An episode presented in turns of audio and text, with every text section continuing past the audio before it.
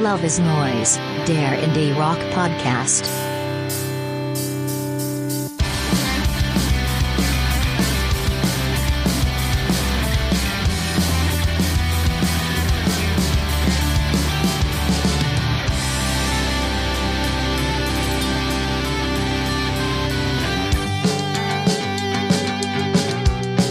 Hallo und herzlich willkommen zur dritten Folge von Love is Noise, dem Indie Rock Podcast.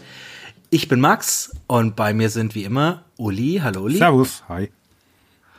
Und da ist sicher auch noch der Philipp. Hi Philipp. Freilich, Servus miteinander. Letzter Monat, ähm, da haben, hatten wir extrem viele Releases zu besprechen. Der März war ein bisschen ruhiger. Eigentlich hätten wir auch letzte Woche schon aufgenommen, aber wie alle wissen und am eigenen Leib momentan erfahren, ist da noch eine Omikron-Welle und die hat uns auch erwischt. Ich weiß nicht, Uli, ob man, ob ich da jetzt dir zu nahe trete, wenn ich sage, dich in deinem Haus geistert sie noch? Sie geistert noch, ja. Zwei von vier ist der Stand momentan. Ich bin's nicht. Okay, wir haben dich schon verstanden. Philipp, Philipp, du wurdest verschont bisher? Absolut. Ich bin halt ein gesunder, kraftvoller junger Mann. Du bist tatsächlich der Jüngste, da muss es dran liegen. Ja, ähm, also, heute versuchen wir uns wirklich ein bisschen knapper zu halten. Worauf ich aber hinweisen muss, ist unsere E-Mail-Adresse loveisnoisepodcast at gmail.com für eure Hate-Mail, eure Liebesbriefe, eure Anregungen, eure Fragen und alles mehr sonst. Hinterlasst uns doch auch bei dem Podcast-Hoster, den ihr benutzt, gerne gute Bewertungen. Das hilft anderen Leuten uns zu finden und vergesst nicht uns zu abonnieren bei dem Hoster, den ihr benutzt. Und hört doch mal rein in unsere Playlist, die wir hier zu jeder Folge erstellen und wo wir alle Songs, die wir hier besprechen, reinpacken. Sonst noch was zu erwähnen? Philipp, willst du gleich den Biervergleich starten? Ja, ähm, da ich keine Zeit habe für ein besseres Bier, habe ich vom Hauptbahnhof ein äh, grüner, leider nur aber schmeckt ja auch ganz gut. Ein Fütter, ein Fütter Bier in Nürnberg. Ja, mei. Ei, ei, ei. Manchmal geht es halt nicht anders. Für nicht-fränkische Zuhörer, ähm, die werden das jetzt nicht so ganz verstehen, aber da gibt es eine gewisse Rivalität.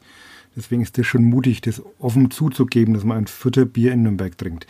Ich trinke, was trinke ich denn? Ich bin ja kein gebürtiger Franke. Ich trinke wieder aus Gräfenberg, auch aus dem schönen Franken, ein Lindenbräu. Ich habe noch Reste im Kühlschrank, die müssen aufgebraucht werden. Man will ja nichts wegschmeißen. Und mein Bier kommt, ja, mein Bier kommt ähm, direkt von der Grenze zwischen Bier und Mainfranken aus Viere Trunstadt, westlich von Bamberg. Ähm, es ist ein Weiherer Summer Ale und es ist ein extrem gutes Ale dass man für den 0,5 Liter für den Preis von 1,09 Euro in meinem Getränkemarkt bekommt. Wow. Unerhört für einen Pelle. Exotisch ist es trotzdem. Und, Ale. Und jetzt die News. Indie News. Unsere erste Nachricht aus dem Indie-Kosmos betrifft einen kleinen Nachtrag zum letzten Mal. Da hatten wir über den Beef zwischen Damon Albarn und Taylor Swift berichtet.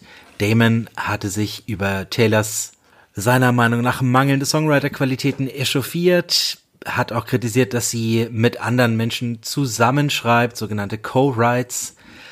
Das hat sich niemand geringer als Liam Gallagher zum Anlass genommen, äh, während der Promotour für sein neues Album die Britpop Wars der 90er wieder aufleben zu lassen. Der gute Liam. Mit dem Zitat im NMI. All them fucking Gorilla Albums are co-writes, aren't they? Mein Mancunian Accent hat gefehlt, aber es ist niemand drauf eingegangen. Auf das, was der liebe Liam da gesagt hat. Es ist verpufft unter den tausenden NMI Headlines und dementsprechend keine neuen Britpop Wars. Schade. Äh, gibt auch genug Krieg auf der Welt gerade. Und es gibt eigentlich auch genug Ed Sheeran auf der Welt. Der Herr steht ja derzeit vor Gericht wegen eines Copyright-Verfahrens gegen seinen größten Hit, Shape of You. Da hat angeblich jemand anders mitgeschrieben, der jetzt tantiemen möchte. Darum geht's aber auch gar nicht. Ed Sheeran hat ja nichts mit Indie zu tun. Ähm, Im Laufe dieses Verfahrens gab Ed Sheeran allerdings zu Protokoll, dass er zuletzt 25 Songs mit Aaron Dessner von The National geschrieben hatte. der ja auch mit Taylor Swift zusammen schon Musik gemacht hat. Und während das noch ganz gut gegangen ist, möchte man sich gar nicht vorstellen, wie diese Kollabo dann am Ende klingt. Habt ihr eine Idee? Also ich werde mir jetzt nicht noch ein Ed Sheeran Album kaufen. Bei Taylor Swift, okay, bin ich eingeknickt, aber es hat alles seine Grenzen. Ich dachte immer, Ed Sheerans größte künstlerische Leistung wäre sein Kurzauftritt bei Game of Thrones gewesen. Stimmt, da war er ja mal kurz, ne? Ja, am Lagerfeuer. Hat auch gesungen, glaube ich. Erinnere mich entfernt. Zu eine Kollaboration, die mir persönlich sehr viel näher am Herzen ist, ähm, ist das Wiederauflammen der Liebe zwischen Johnny Marr und Modest Mouse. Johnny Marr hatte 2007 schon auf dem Modest Mouse Album We Were Dead Before the Ship Even Sank mitgemacht, das damals von der Kritik nicht so gut angenommen wurde wie die Alben davor. Ich fand's ziemlich super, auch wenn ich die letzten beiden Modest Mouse nicht mehr so toll fand. Aber ich bin gespannt, ob ähm, was dabei rauskommt. Johnny Marr hat bereits wieder Musik zusammen mit der Band um Isaac Brock geschrieben und meint, sobald man wieder gefahrlos fliegen kann, sitzt er im Flieger nach, ich glaube, Portland und möchte mit ihr noch wieder im Proberaum sein. Da freuen wir uns doch schon mal. Wie habt ihr das Album noch auf dem Schirm? We Were Dead Before the Ship Even Sank. Also, wenn ich mich erinnern kann, ist es mein Hits. zweitliebstes Modest Mouse Album nach Good News for People. Ah, du bist also auch Fan der poppigen Modest Mouse, nicht Moon and Antarctica oder das davor. Würde jetzt lügen, wenn ich sagen würde, dass ich die komplette Diskografie, West heißt. die komplette Diskografie so auf dem Schirm habe. Aber ja, müsste ich mal wieder rauskramen. Wenn Johnny Marr dabei ist, ist es eigentlich immer prinzipiell hörenswert. Also ich bin auf jeden Fall auch neugierig und würde ihm ein Ohr schenken. Kein Kommentar, als- weil keine Ahnung. Eher Doch. als Ed Sheeran. Ach, Philipp, du Smiths Banause. Was sagt Morrissey Philipp, dazu? ich hoffe, du hast schon mal von der kleinen Band Arcade Fire gehört. Arcadefeuer, natürlich. Die haben nämlich ähm, nach einer sehr ähm, modernen Werbekampagne mit kryptischen Postkarten und Aufklebern in U-Bahnen endlich verlautbaren lassen, dass ihr neues Album kommt. Es wird den äh, Namen We tragen, am 6. Mai erscheinen und ganze sieben Songs enthalten. Das hat Kanye West, glaube ich, vor ein paar Jahren als äh, optimale Albumlänge eingeführt. Ähm, aber einen Song durften wir schon hören davon. Das war die Vorab-Single The Lightning One Two. Und bevor ich jetzt meine Meinung sage, bin ich doch erstmal auf eure gespannt. Arcade Fire, sind sie zurück? Möchte man sie so zurückhaben? Ich war nie Hat ein richtiger Fan von Arcade Fire. Ich konnte auch den Hype nie verstehen. Äh, mit der Band wurde ich nie warm. Ich weiß nicht wieso. Meine äh, immer noch gern geschätzte Ex-Freundin war ein großer Fan, aber ich, die Band hat mir nie was gegeben. Äh, Euch anscheinend schon. Also erzählt ihr mal. Ja, kann ich ein bisschen was anderes erzählen. Für mich eine ist so in den letzten naja, 20 Jahren, nicht ganz, 2004 glaube ich war das Debüt, 2003, äh, wirklich eine der Bands, die mich begleitet haben, wo ich auch jede Platte sofort ungehört gekauft habe. Ich habe Arcade Fire mal gesehen beim Specs Festival in Köln. Da waren sie noch ganz jung und unbekannt. Eines meiner schönsten Festivals war so ein Eintagesfestival mit, man höre und staune, Dinosaur Junior in Originalbesetzung damals, Reunion, Geil. Go Team und Hot Hot Heat und Arcade Geil. Fire. Und ich kannte sie bis dahin nicht.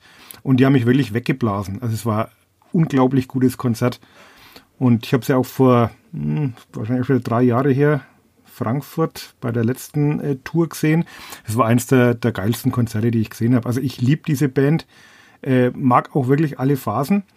Fand jetzt aber eigentlich schon Funeral und Neon Bible, so die ersten beiden Platten sind so meine Favorites und deswegen habe ich mich sehr gefreut, wie ich den neuen Song gehört habe, weil der eindeutig wieder in diese, in diese Richtung abzielt, äh, mit Akustikgitarre, Piano, Akkordeon, Geigen, also so ein bisschen folkig. Und äh, der geht ja über sechs Minuten, der Song. Und nach drei Minuten, ähm, also es geht ja relativ langsam an und steigert sich dann immer mehr. Nach drei Minuten komplette Ausrastung. Und dann hat der Song eigentlich alles, was ich bei Arcade Fire hören will. Also bin schwer begeistert, freue mich aufs Album und äh, habe zugleich ein weinendes Auge, weil ja jetzt auch in den letzten Tagen äh, der Herr Butler seinen Ausstieg verkündet hat. Und ich befürchte, ohne ihn wird diese Band nicht mehr dieselbe sein. Also sehe ich das, die neue Platte auch so ein bisschen als Abschiedswerk und ich freue mich drauf. Also ich finde den Song großartig. Das geht mir ähnlich. Ich musste mir allerdings ein paar Mal anhören, weil er mich am ersten Moment mit der extrem poppigen Produktion so ein bisschen noch an Everything Now zurückerinnert hat. Aber die Melodien, die sich dann entfalten, äh, schon im ersten Teil sind wirklich der Wahnsinn. Und ganz interessant noch, das produziert ist das Ganze von Nigel Godrich, dem Radiohead Haus- und Hofproduzenten. Ähm, und dass der sowas Glattes da liefert, was dann aber trotzdem Substanz hat, ja, echt super. Ich bin gespannt, was da kommt. Das nächste in dieser Überflut an Singles und Rückkehre, Rückkehrern, das sind die Rückkehrer aus dem hohen Norden, Sigoros aus Island, die Post-Rock-Koryphäen, haben ihr erstes Album seit neun Jahren angekündigt, die erste Tour seit fünf.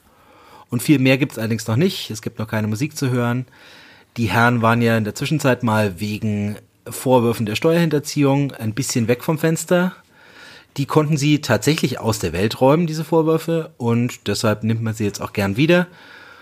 Und diese Band hat auch in meinem Herzen einen, besondere, äh, einen besonderen Platz besonders ihre ersten, nee, das erste Album war mir noch ein bisschen zu seltsam. Ab Eget, jetzt muss ich mein Isländisch auspacken.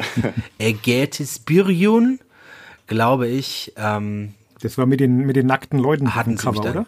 Nee, nee, das war die blaue, war, das war diese blaue. Das mit Nacktlon, die war, die genau, war später, die, die war 2008. Das war Wett, oh Gott, ich ja. möchte, nee, die kann ich nicht Bring ich dich in die Brettung. Ähm, ist das überhaupt nee, isländisch? Das war, ist das, das nicht die Fantasy-Sprache, die er, die der Sänger erfunden hat? Teils, teils. Ja. Teils, teils. Ja.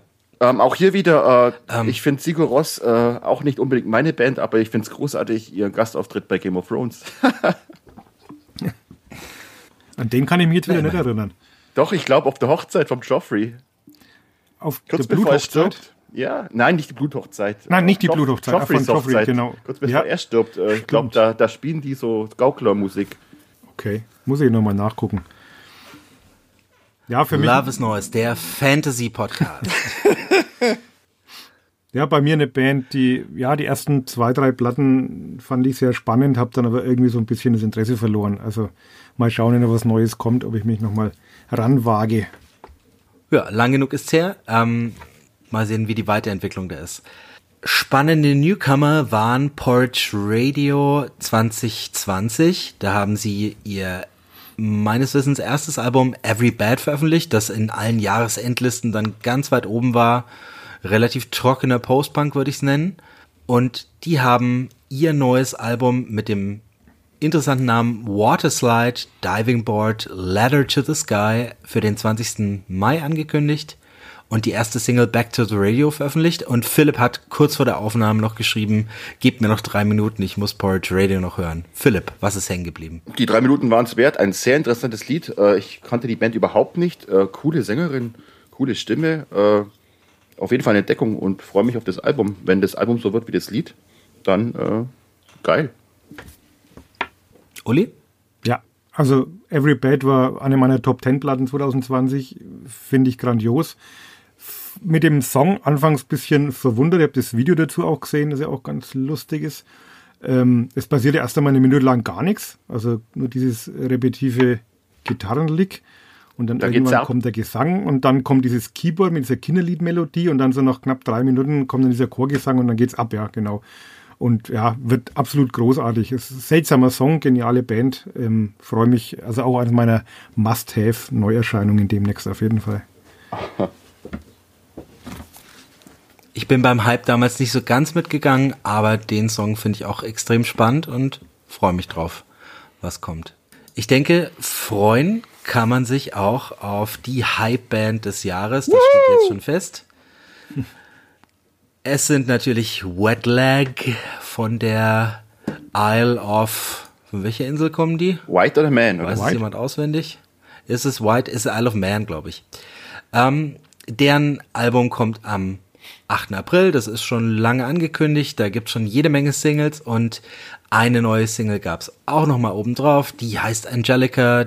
Die äh, fällt qualitativ nicht ab von dem, was bisher kam. Ist vielleicht nicht der ganz große Hit wie Chase Long oder Wet Dream, aber macht auch extrem Spaß. Too Late Video. Now, hast vergessen. Ja, ja, ich fand nur die ersten beiden Singles einfach die stärksten. Ja, also alles, was bisher von denen rauskam, fand ich ziemlich unwiderstehlich und freue mich auf das Album. Dito. Also mir jetzt am Anfang so ein bisschen so ein bisschen an Heinz erinnert, äh, an diese Spanierinnen vom, vom Gesang her auch. Und äh, erst habe ich mir noch gedacht, naja, es ist der erste Song, der so ein bisschen vorhersehbar ist. Und dann kommen aber diese dreckigen Bratzgitarren, die da diesen gelangweilten kleinen Mädchengesang da rein fuhrwerken und dann ab dann ist es schon wieder großartig. Also sie schaffen es auch da wieder so Ecken und Kanten einzubauen, dass es eben nicht so vorhersehbar und nicht so glatt, glatt gebügelt ist. Und wenn man das Video noch sieht, wie die da so lustig am Meer rumtanzen, also muss man einfach lieben. Übrigens, danke Uli für das wunderbare Verb Fuhrwerken. Kanntest du das noch nicht? Doch, aber das habe ich schon lange nicht mehr gehört. Rumfuhrwerken, um genau zu sein. Rumfuhrwerken. Was ich sehr empfehlen kann, auch gibt es allerdings nur auf Apple Music. Ähm, die Damen von Wet Leg haben Life is a Rollercoaster von Ronan Keating gecovert. Ui, tatsächlich? Das klingt extrem geil. Ja, anhören. Ja. Okay, muss ich mir anhören. Sucht's mal. Ist ich ja muss gucken, ob das die Ko äh, Konkurrenz von Spotify überhaupt hat. Wenn, dann packe ich es in die Playlist. Ist ja das Original schon großartig. Also muss ja super sein. Ach, ihr Spätgeborenen, ihr wisst doch alle nicht, von was ihr redet. Ja, damals in den 80ern ja. die große Ronan Keating Show, ne? Ja, ja. Das beste hab, uh, Ronan Keating Original ist immer noch Father and Son. Großer Song. Hat er, hat er sich wirklich selbst übertroffen. Ja, Yusuf. Äh, für mich selbst übertroffen haben sich The Smile. Es darf keinen neuen Love is Noise Podcast ohne eine neue The Smile Single geben. Diesmal heißt sie Skirting on the Surface und ist ruhiger als die ersten beiden. Wieder ziemlich Radiohead-mäßig. Mit der Stimme von Tom York geht es natürlich nicht anders. Aber für mich persönlich mein Favorit der drei Singles, weil die Gitarre und Tom Yorks Stimme so ganz besondere Harmonien bilden oft. Und das hat mich ziemlich berührt. Kann ich nicht bestätigen. Bei mir war es äh, nur die Bestätigung, dass äh, die erste Single außergewöhnlich war und jetzt, wie du gesagt hast, wird es eher wieder zu so einer Radiohead-Sache. Also mich hat es nicht wirklich begeistert. Ne? Ja, also für mich Gute auch, Radiohead nehme ich auch gern wieder. Für, für mich auch so bislang der langweiligste Song von diesen dreien. Also zumindest ist es immer unterschiedlich, das muss ich mir mal lassen. Also es wird auf jeden Fall eine spannende Platte, weil jetzt jeder Song bislang doch äh, anders geklungen hat.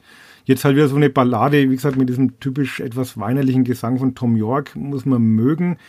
Ähm, ich finde, hinten raus wird dann interessant, da kommen dann irgendwann irgendwelche Bläser ums Eck und bisschen Jazz hört man dann und es ist viel reingepackt, aber ich finde, es plätschert so ein bisschen vor sich hin. Vielleicht muss ich ihm nochmal eine zweite und dritte Chance geben, aber wie gesagt, für mich jetzt eher so der bislang wenig spannendste Song von The Smile. Mai. Was für mich geplätschert hat, war die neue Pixies-Single Human Crime da fehlt irgendwie der Zunder einfach. Netter Song, aber ohne jede Ecke und Kante. Ja, geht mir genauso. Weiß nicht. Album gibt's noch nicht.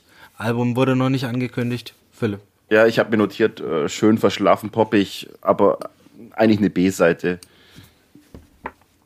Aber eine gute B-Seite. Naja, es sind immer noch die Pixies, klar, aber ja, ich finde, es ist trotzdem das ist ein schöner Refrain. Es hat diese laut-leise Dynamik. Ähm, der, der Trademark-Gesang von, von Frank Black oder Black Francis oder wie immer er auch gerade heißt, da verliert man gerne mal den Überblick.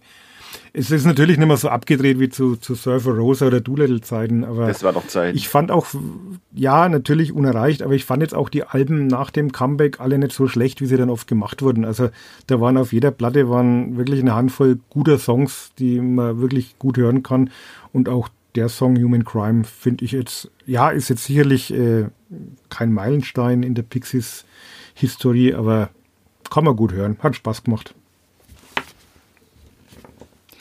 Als Meilenstein würde ich Unnecessary Drama von Bell and Sebastian, die Vorabsingle ihres neuen Albums, auch nicht bezeichnen, aber es hat ein bisschen das Alleinstellungsmerkmal, dass ich es fast als den aggressivsten Bell and Sebastian Song bezeichnen würde. Das dachte Was jetzt ich wenig auch, heißt bei dieser Band. Das heißt natürlich nichts bei Bell Sebastian, aber das war durchaus Dancefloor-tauglich. Und ich fand's geil, dass endlich mal wieder eine Mundharmonika prominent besetzt ist. Einer meiner Lieblingsinstrumentchen. Ja, potenzieller Sommerhit auf jeden Fall. Also ich war auch überrascht, wie es losging, wie, wie beschwingt das dann doch geht. Aber mit diesem, mit diesem mehrstimmigen Refrain und dann so ein 60s-Vibe und Handclaps und also schöner Song. Mein, mein Lieblingsalbum immer noch Boy with the Arab Strap. Da kommt nichts ran so schnell, aber auf jeden Fall auf dem Mixtape mit den besten Bell Sebastian Songs könnte er ein Plätzchen bekommen. Wenn wir schon dabei sind, Philipp, hast du ein liebstes Bell Sebastian Album? Natürlich. Sinister natürlich. Oder If You're Feeling Sinister. Dann mache ich das Triplet noch ähm, komplett. Mein liebstes Album ist tatsächlich das erste, Tiger Milk. Okay, dann sind wir uns zumindest einig, dass die Frühphase unantastbar ist. Äh, ja, das neue Album heißt dann A Bit of Previous, kommt am 6. Mai. Und was ebenfalls im Mai kommt, am 13. ist Dropout Boogie der Black Keys, die die Vorabsingle Wild Child rocken lassen. Rocken lassen? Fragezeichen. Es ist vielleicht ihre poppigste Single. Oh. Aber eine ziemlich gute, finde ich. Ja, klassisch, cool, groovy, gut. Black Keys halt. Die haben bisher immer gut geliefert, finde ich. Markenkern bleibt bestehen. Ganz genau. Ja. Uli, ähm, deine allgemeine Meinung zu Black Keys? Von, von den ganzen Songs, die Bist wir ja jetzt besprochen haben, äh, derjenige, der mir jetzt am wenigsten gefallen hat. Ähm, ich mochte Brothers sehr gern war, glaube ich, die sechste Platte von Black Keys. Aber generell tue ich mich ein bisschen schwer. Mich, mich langweilt dieses äh, Gitarre-Drums-Ding immer relativ schnell. Also ich finde, es wird dann doch immer sehr bald eintönig. Geht mir auch bei Royal Blood so oder bei Blood Red Shoes. Kills ist noch ein bisschen was anderes ähm, durch, den, durch den weiblichen Gesang. Aber ja, ist okay, bluesig, so ein bisschen hardrockig teilweise, guter Groove, aber haut mich jetzt nicht vom Hocker. Okay, dann schließen wir die News mit der größten Ankündigung. Ähm, Robert Smith hat anlässlich der NME Awards zu Protokoll gegeben, dass wir Ende des Jahres gleich zwei neue The Cure-Alben erwarten können. Ich bin mir nicht sicher, wie oft er das schon angekündigt hat in den letzten Jahren, aber vielleicht ist diesmal ja was dran. Man hat ihn auf jeden Fall schon äh, in letzter Zeit öfter wieder auf Bühnen gesehen, vor allem mit der Band Churches, auf deren letzten Album war er Gastsänger und hat sie jetzt auch bei ein paar Konzerten begleitet ob wir ihn dann, äh, The Cure touren, auch in Deutschland wieder. Ich glaube im Sommer, Frühsommer in München, bin mir nicht ganz sicher. Also die Zeichen stehen auf Sturm ein wenig. Ich freue mich. Wir können nichts weiter sagen, aber wie lange ist es her? Das letzte war das selbstbetitelte 2000. Boah, ich glaube, da kam noch eins dazwischen, Drei. oder? So lang? Ich glaube, da kam noch eins danach. Uli, rette uns ich sag mal 2010, 2009, kam noch ein Album. Bin ich mir fast sicher. Wer googelt am schnellsten? The Cure Diskografie. Asche über unser Haupt. 2010 ah, kam ein Album. 2008. Ja, genau, sag ich doch. 2008. 2008. Was redst du? Das war aber nicht ganz so toll. Das habe ich überhaupt keine Erinnerung mehr. Weil es ziemlich belanglos war. Mhm. Also gut, Lieblings-Cure-Alben bei der Gelegenheit? Boah, schwierig. Äh, das Best-of? Also bei, bei mir von den alten ganz Würde ich Sachen, auch sagen. Boys Don't, Boys Don't Cry mag ich gern. Dann wenig, wenig überraschend und natürlich jetzt sehr äh, konsensmäßig, aber Disintegration für mich immer noch das beste Q-Album überhaupt. Und ich fand dann auch Bloodflowers 2000, ähm, was ja so die Fortsetzung von Disintegration war, fand ich dann auch sehr mhm. gelungen. Also Gut, dann nehme ich, da, da, da, dann dann nehme ich Pornografie oder Pornography. Auch ich schließe mich dem Disintegration an. Wobei Gut. ich auch ein, ein Herz für Wish habe. Wegen Friday Nicht für die Love? App. Ja, sind auch ein paar andere ganz nette, poppige, also ein extrem ja. poppiges Cure-Album, aber ähm, durchaus qualitativ hochwertig. Wir freuen uns auf den Herbst. Ihr hört es hier, wenn es was Neues gibt. Von den guten Nachrichten zu den schlechten Nachrichten, Uli. Du möchtest noch jemanden mit ein paar Worten bedenken. Möchtest du? Möchte ich. Ich muss jetzt gerade überlegen. ist jemand Ach von so, uns gegangen, sind, Uli? Ähm, der Nachruf so kommt der noch schnelllebig ist die heutige Zeit. Nein, ich, weiß, ich dachte, wir machen erst noch Pause, bevor das kommt. Deswegen war ich jetzt etwas irritiert. Also Aufnahmepause. Das schneidest du jetzt eh alles raus wahrscheinlich, ne? Nee, nee, wir haben auch ein Herz. Also ihr habt ja auch ein Herz für Grunge, ich nicht, aber Ja. sag mal. Nein, gut, also ähm, ja, es ist fast schon ein bisschen makaber. Ich habe ja beim letzten Podcast noch hier die Biografie von Mark Lanigan empfohlen. Alles dunkel dieser Welt. Und ja, am 22. Februar ist er dann in seiner Wahlheimat Irland mit 57 Jahren nur verstorben. Todesursache ist bislang unklar oder man hat zumindest nichts gehört. Man weiß, dass er Corona hatte, da auch irgendwie im Koma gelegen war, längere Zeit. Hat er auch nochmal danach ein Buch drüber geschrieben, zweites Buch, Devil in a Coma hieß es. Und man weiß natürlich auch, dass er nicht gerade gesund gelebt hat. Also ich habe irgendwo mal gelesen, dass er so mit zwölf Jahren mit dem Trinken begonnen hat und dann wahrscheinlich auch nicht mehr wirklich aufgehört.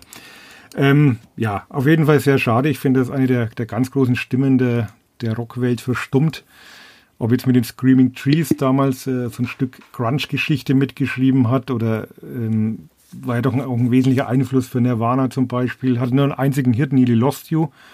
Aber großartige Band, äh, dann ganz viele Soloalben, wo ich jetzt empfehlen kann. Ähm, Whiskey for the Holy Ghost, das war 94. Die Bubblegum fand ich hervorragend von 2004. Die Blues Funeral von 2012. Und auch die Phantom Radio, da hat er so ein bisschen mit elektronischen Klängen experimentiert, auch sehr lohnenswert.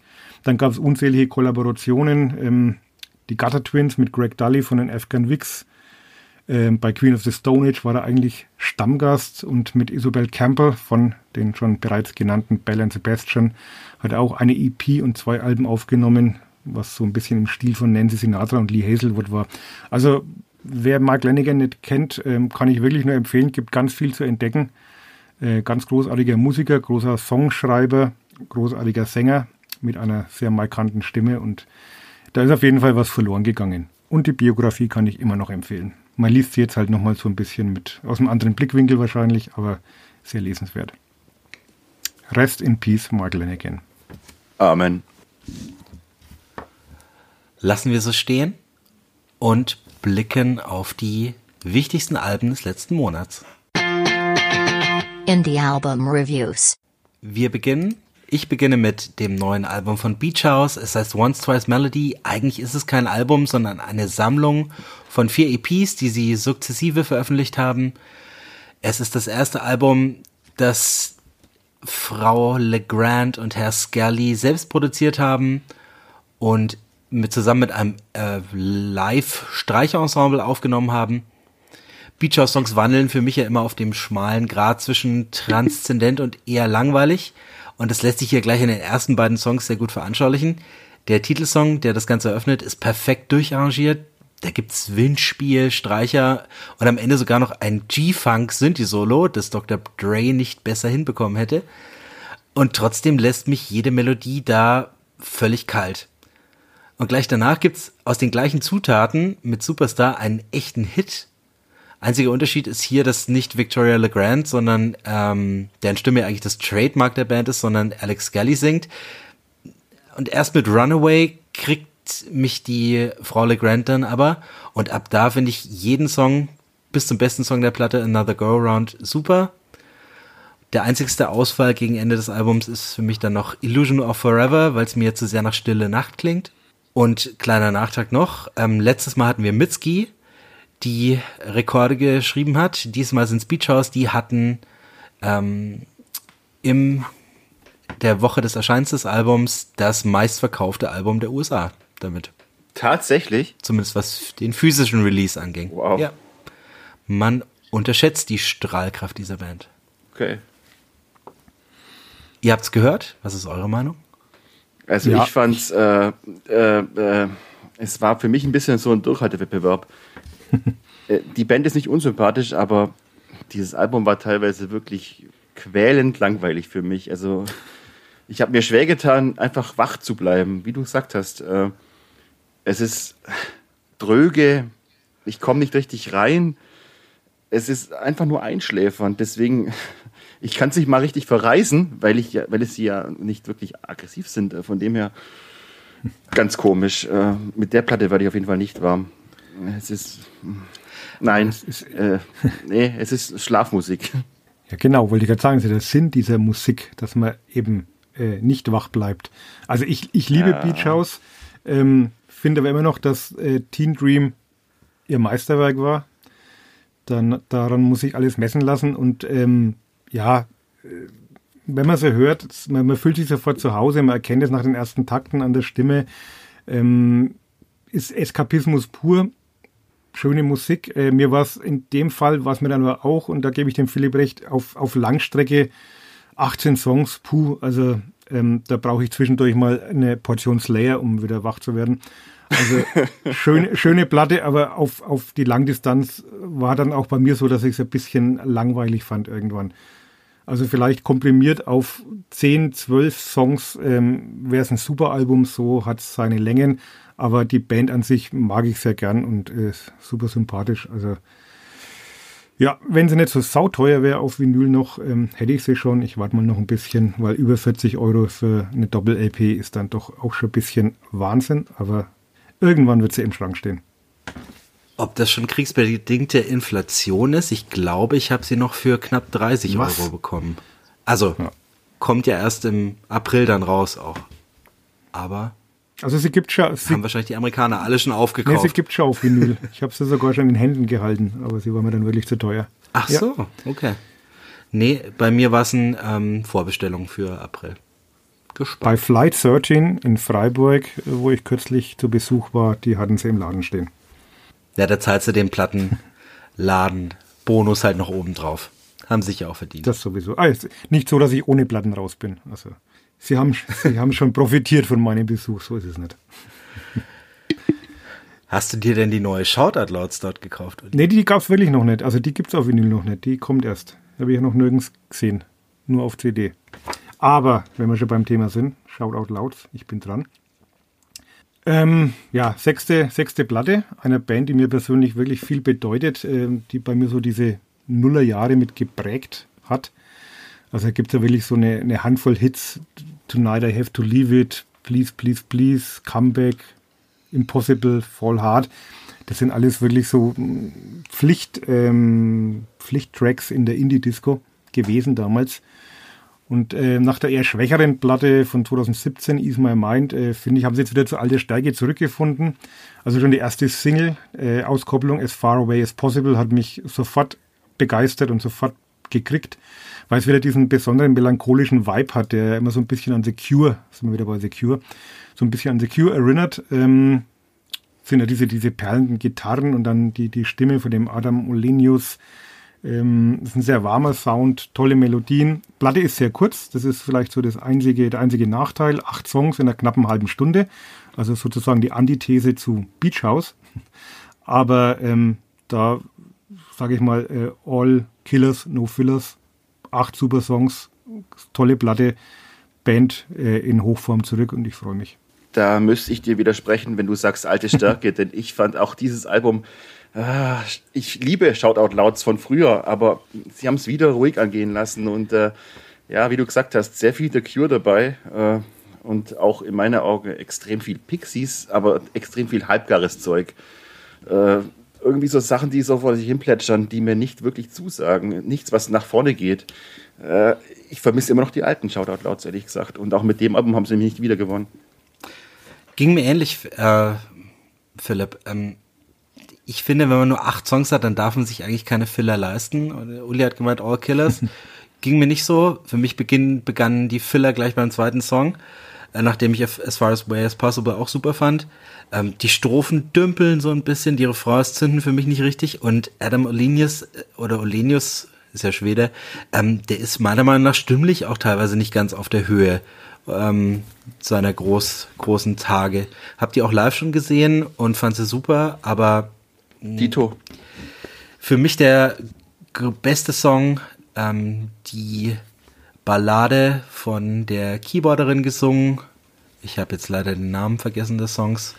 Ähm, und My Companion so später im Verlauf der Platte für die lange Wartezeit aber für mich leider zu wenig. War jetzt auch fünf Jahre seit Ismail meint. Naja. So it goes. Philipp, ich fand die Band of Horses aber super. Erzählst du mir was drüber? Äh, wenn du willst, klar. Äh, ja, kommen wir zu einer Band, die ich bestimmt schon äh, ein Dutzend Mal live gesehen habe, ohne es eigentlich vorgehabt zu haben, denn es gab mal eine Zeit, ähnlich wie Korn waren The Band of Horses auf jedem Festival, auf dem ich auch war. Deswegen habe ich sie immer gesehen und ich fand sie eigentlich jedes Mal großartig. Und klar, eine Sub-Pop-Band muss man ja großartig finden. Wobei, äh, naja, weniger Band als äh, Solo-Projekt von dem guten, nerdigen Ben Bright oder Bridwell aus South Carolina. Äh, mir gefällt immer diese Band wegen ihrem, ja, verträumten, melancholischen, aber halt immer auch ein bisschen Südstaaten, Hillybilly, Honky-Tonky äh, Sound und diesem Faible für große Gefühle und Melodien, wie sie vielleicht auch die frühen Coldplay mal geschafft haben. Einer meiner alten Kriegskameraden äh, hat das immer als Selbstmordmucke bezeichnet, äh, was ich natürlich nicht unterstützen kann, aber Grüße an Sylt an dieser Stelle. Jedenfalls besitze ich nur die ersten zwei Alben von den Band of Forces äh, physisch, und zwar äh, Everything at All the Time und äh, Keys to Begin.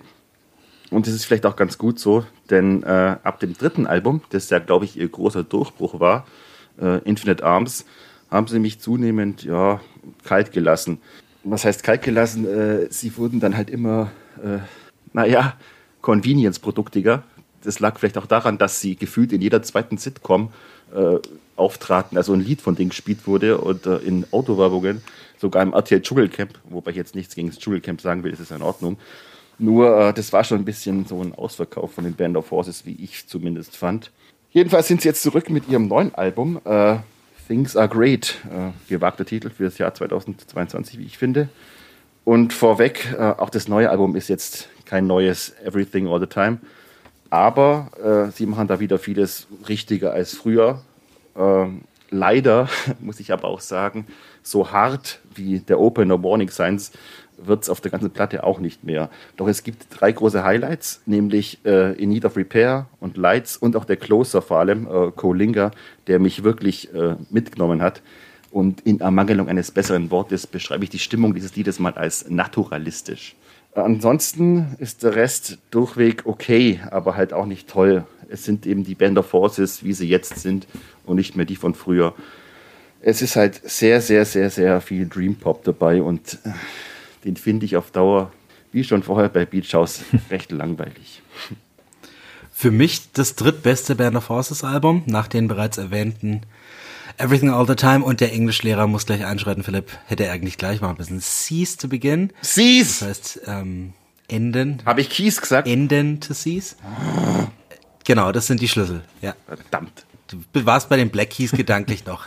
Ich, ich habe auch immer gesagt Showgaze äh, zu Shoegaze.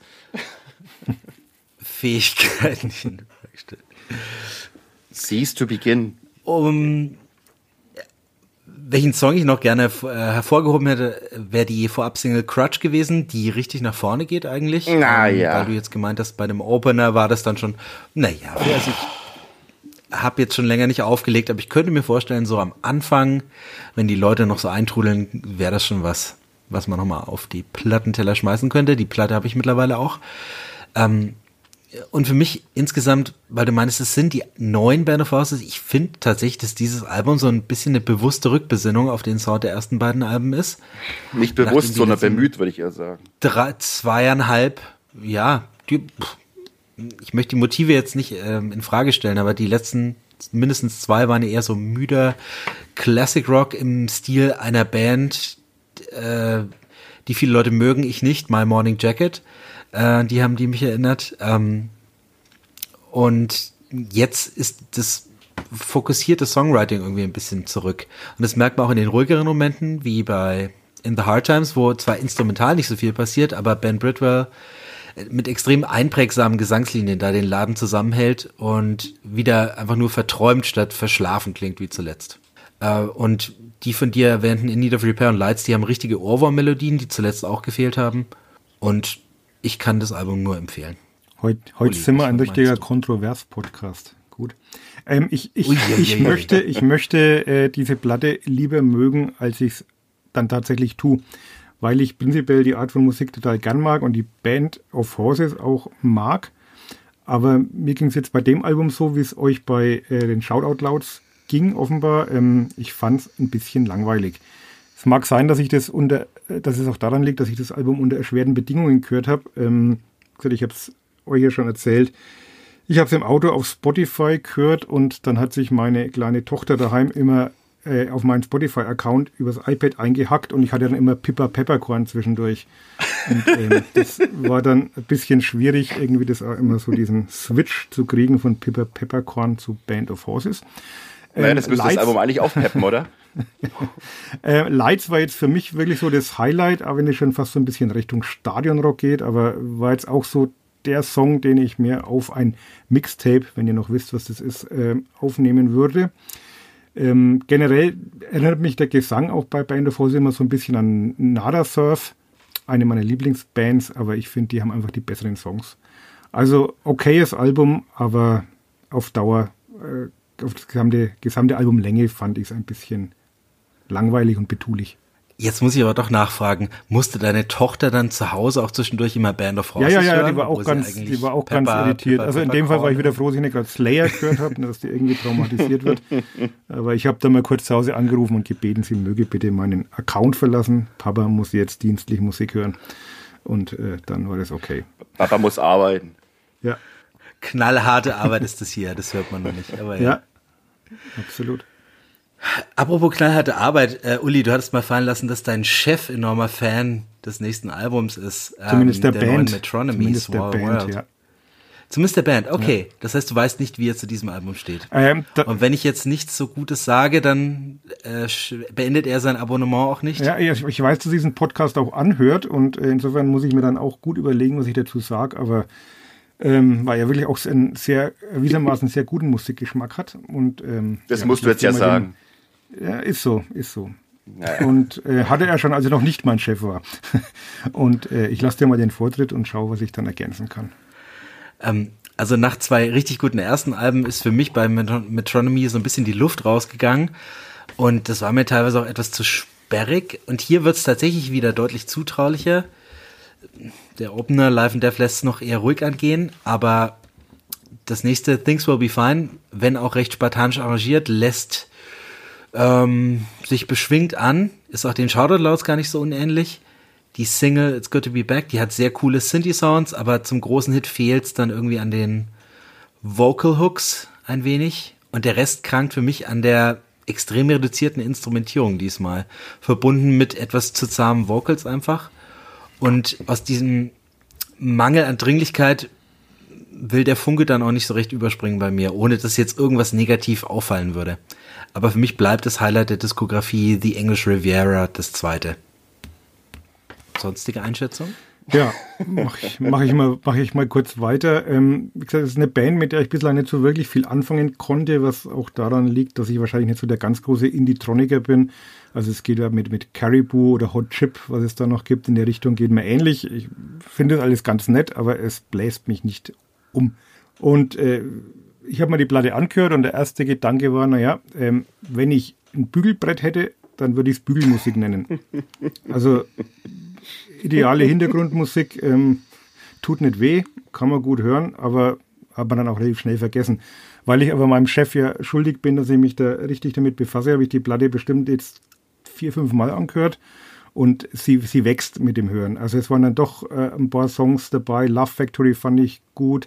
Und das Highlight für mich dann wirklich äh, Hold Me Tonight mit Porridge Radio, die wir ja heute auch schon genannt haben. Finde ich einen richtig guten Song. Also okaye Platte. Es wird jetzt nicht meine Lieblingsband, aber man muss sich jetzt auch nicht dafür schämen, die gut zu finden. Uli, du hast mir meinen Begriff geklaut. Ich wollte auch schon Hintergrundmusik sagen. Äh, ich finde, viele von diesen Songs klingen irgendwie werblich. Das sind so Songs, die laufen im Hintergrund, wenn mir irgendjemand irgendwelche schicken, nutzlosen Lifestyle-Produkte andrehen will. Andererseits höre ich zwischen den Songs auch sehr viele schöne Melodien raus, die mich sehr an die Beatles erinnern teilweise. Also kein schlechtes Album, aber halt auch kein Album, das bisher bei mir gewachsen ist. Aber wenn du sagst, ich muss es ein paar Mal hören, um damit zu wachsen, dann tue ich das gerne. Versuch's mal. Okay. Ein Album. Jetzt weiß, Uli, jetzt weiß ich, warum. Ja.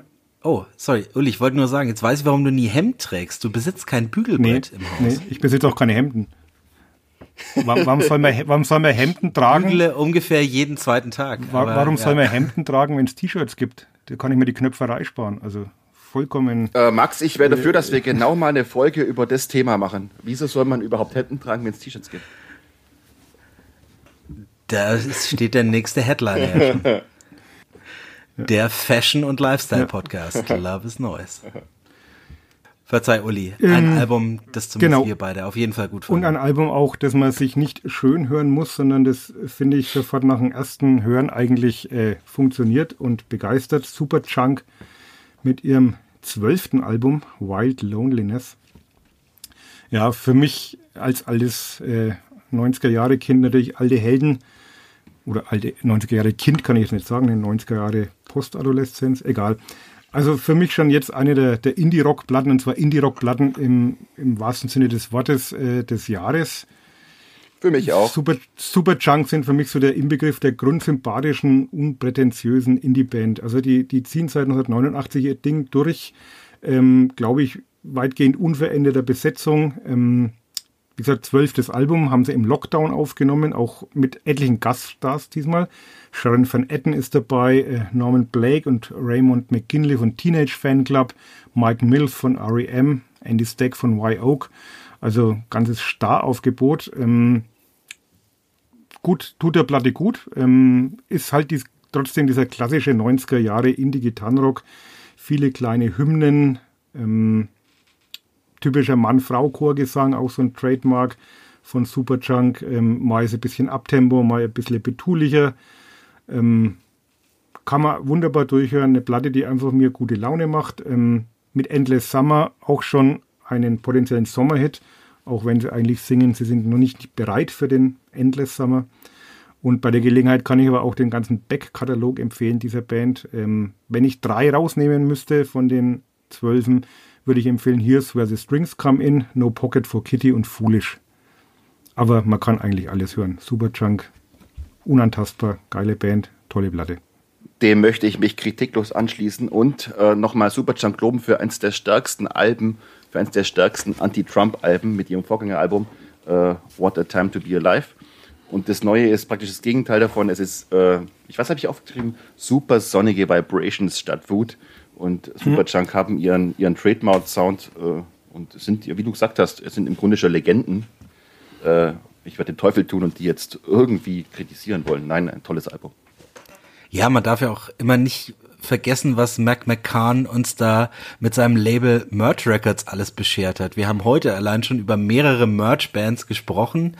Arcade Fire, ähm, hilft mir auf die Sprünge, ähm, Beach, Beach House, lehne ich mich zu weit aus dem Fenster. Ha, nee, vorhin in keine News, glaube ich. Ähm, es ist jedenfalls Wahnsinn, was wir dem zu verdanken haben. Und dieses Album haben wir ihm auch extrem zu verdanken. Mir sind die Streicher aufgefallen, die in vielen Songs aufblitzen, die das auch extrem bereichern und dem Sound von Superchunk so eine neue Note hinzufügen, weil die mir auf den bisherigen Alben gar nicht so aufgefallen sind. Ähm, Opener City of the Dead ist für mich einer der schönsten Songs des Jahres bisher, wo diese Streicher eben auch extrem gut zur Geltung kommen.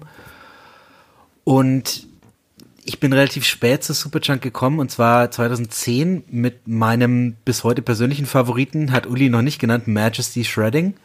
Und das ist für mich tatsächlich das beste Superchunk-Album seitdem.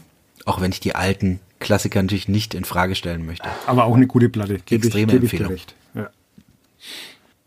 Und damit sind wir Wir sind beim ja, Highlight unserer Album-Reviews, Philipp. Du hast Wir uns sind- was ganz Besonderes wie mitgebracht. du schon heute. mehrfach wiederholt hast, sind wir ein Indie-Rock-Podcast. Also kommt jetzt die neue Platte von Avril Lavigne. Ja, genau, von Avril Lavigne. Und das neue Album von Avril Lavigne heißt Love Sucks. Und Sucks wird natürlich mit X geschrieben. Ähm, es kam so, ich war neulich in einem großen Drogeriefachhandel mit CD-Abteilung und am Regal mit den Neuerscheinungen sehe ich Avril Lavigne. Und sie ist um keinen Tag gealtert und ich weiß nicht, mein innerer Schwein. Du hast gesagt, nur wegen dem Cover Platte- gekauft. Sag doch, wie es ist. es ist auch ein schönes Cover, muss man einfach mal zugeben. Ne? Avril ist einfach Avril, wie sie 2002 auch schon war. Naja, warum nicht, habe ich mir gedacht. Gib mal fast 20 Euro raus und kauf dir diese CD. auch sehr oldschool. Und siehe da, meine achtjährige Tochter tanzt und spielt Luftgitarre zu dieser Musik. Habe ich bisher noch mit keiner meiner Musik bei ihr geschafft. Jetzt macht sie es zu Avril. Also irgendwas muss die Frau ja haben. Äh, erinnern uns mal, ne? Avril Lavigne, 2002 taucht sie auf, aus dem Nichts mit Complicated, mit Skaterboy und erobert die Radios, erobert MTV. Und ganz ehrlich, Max, sie hat auch uns ein bisschen verobert, äh, erobert, auch wenn wir sie vielleicht ein bisschen verarscht haben, aber insgeheim fanden wir sie doch ganz geil. Ich habe ihr mal geschrieben, im Grunde Avril Lavigne ist sowas wie die Helene, Helene Fischer meiner lustigen Skatepunk-Tage. Ne? Alle fanden sie irgendwie peinlich, aber alle waren doch irgendwie in sie verliebt. Äh, und jetzt, 20 Jahre später, gehe ich ins Kino und schaue mir den neuen Jackass-Film an. Hör, wie er, da kommt übrigens Complicated gleich am Anfang. und äh, ja, draußen gibt es wieder einen Krieg. Eine Großmacht führt wieder Krieg gegen ein armes Land. Im Grunde hat sich ja die letzten 20 Jahre nichts verändert. Und die Zeit ist bei Avril stehen geblieben. Äh, nicht nur optisch, sondern auch die Musik, ihre Stimme, ihr Songwriting. Das ist alles von einer 18-Jährigen und nicht von einer bald 40-Jährigen geschrieben. Äh, inhaltlich geht es auf dem Album äh, um böse Jungs, um ihre crazy Emotions, um Kabale und Liebe anno von vor 20 Jahren. Äh, andererseits, ab dem Opener Cannonball gehen diese super poppigen Kaugummi-Punk-Songs wirklich hervorragend ins Ohr rein. Zumindest bis ungefähr der Hälfte, weil dann werden diese kleinen und großen Blink-182-Hymnen ein bisschen zu so einem Einheitsholzschnittartigen Radiobrei für Leute, denen Miley Cyrus schon zu rockig war. Äh, und Avril Lavines Stimme, da hier keine einzige Ballade am Start ist, äh, geht irgendwann wirklich auf die Nerven, weil sie immer noch klingt wie ein Teenager. Äh, muss nicht unbedingt sein. Bei ihren alten Balladen hat man eigentlich mal gemerkt, dass die Frau auch eine ganz gute Singstimme hat. Merkt man hier leider nicht. Äh, das einzige Merkmal, dass sie älter geworden ist, offenbar, äh, erkennt man daran, dass sie jetzt viel öfters Fuck und Motherfucking sagt. Äh, viel Geschmack beweist sich auch nicht, indem sie gleich die Nummer zwei mit einem gewissen Machine Gun Kelly singt. Und diesen Rapper Machine Gun Kelly braucht die Welt ungefähr genauso sehr wie Megan Fox einen Oscar braucht. Andererseits äh, zwei große Pluspunkte für dieses Album. Mal abgesehen von der Nostalgie. Äh, sie macht auch ein Feature mit Mark Hoppes, der jetzt ja wieder frisch vom Krebs genesen ist. Äh, von dem her Respekt. Und man darf nie vergessen, dass Avril Lavigne ja vielen viel talentierteren Songwriterinnen, jungen Songwriterinnen von heute und viele Millennials äh, als Vorbild dient. Also Billie Eilish und auch Phoebe Richards nennen ja Avril Lavigne als ein Vorbild ihrer jungen Tage. Äh, von dem her, ja, was soll man sagen? Alte Teenie-Liebe rostet nicht. Kauft euch ruhig das neue Avril Lavigne-Album. Man kann es hören wie von vor 20 Jahren. Hm. Das Dumme ist, dass ich 2002 schon zu alt war, um mich noch in Britney, äh, in Avril Lavigne zu verlieben. Das hat nicht, nicht richtig angefühlt.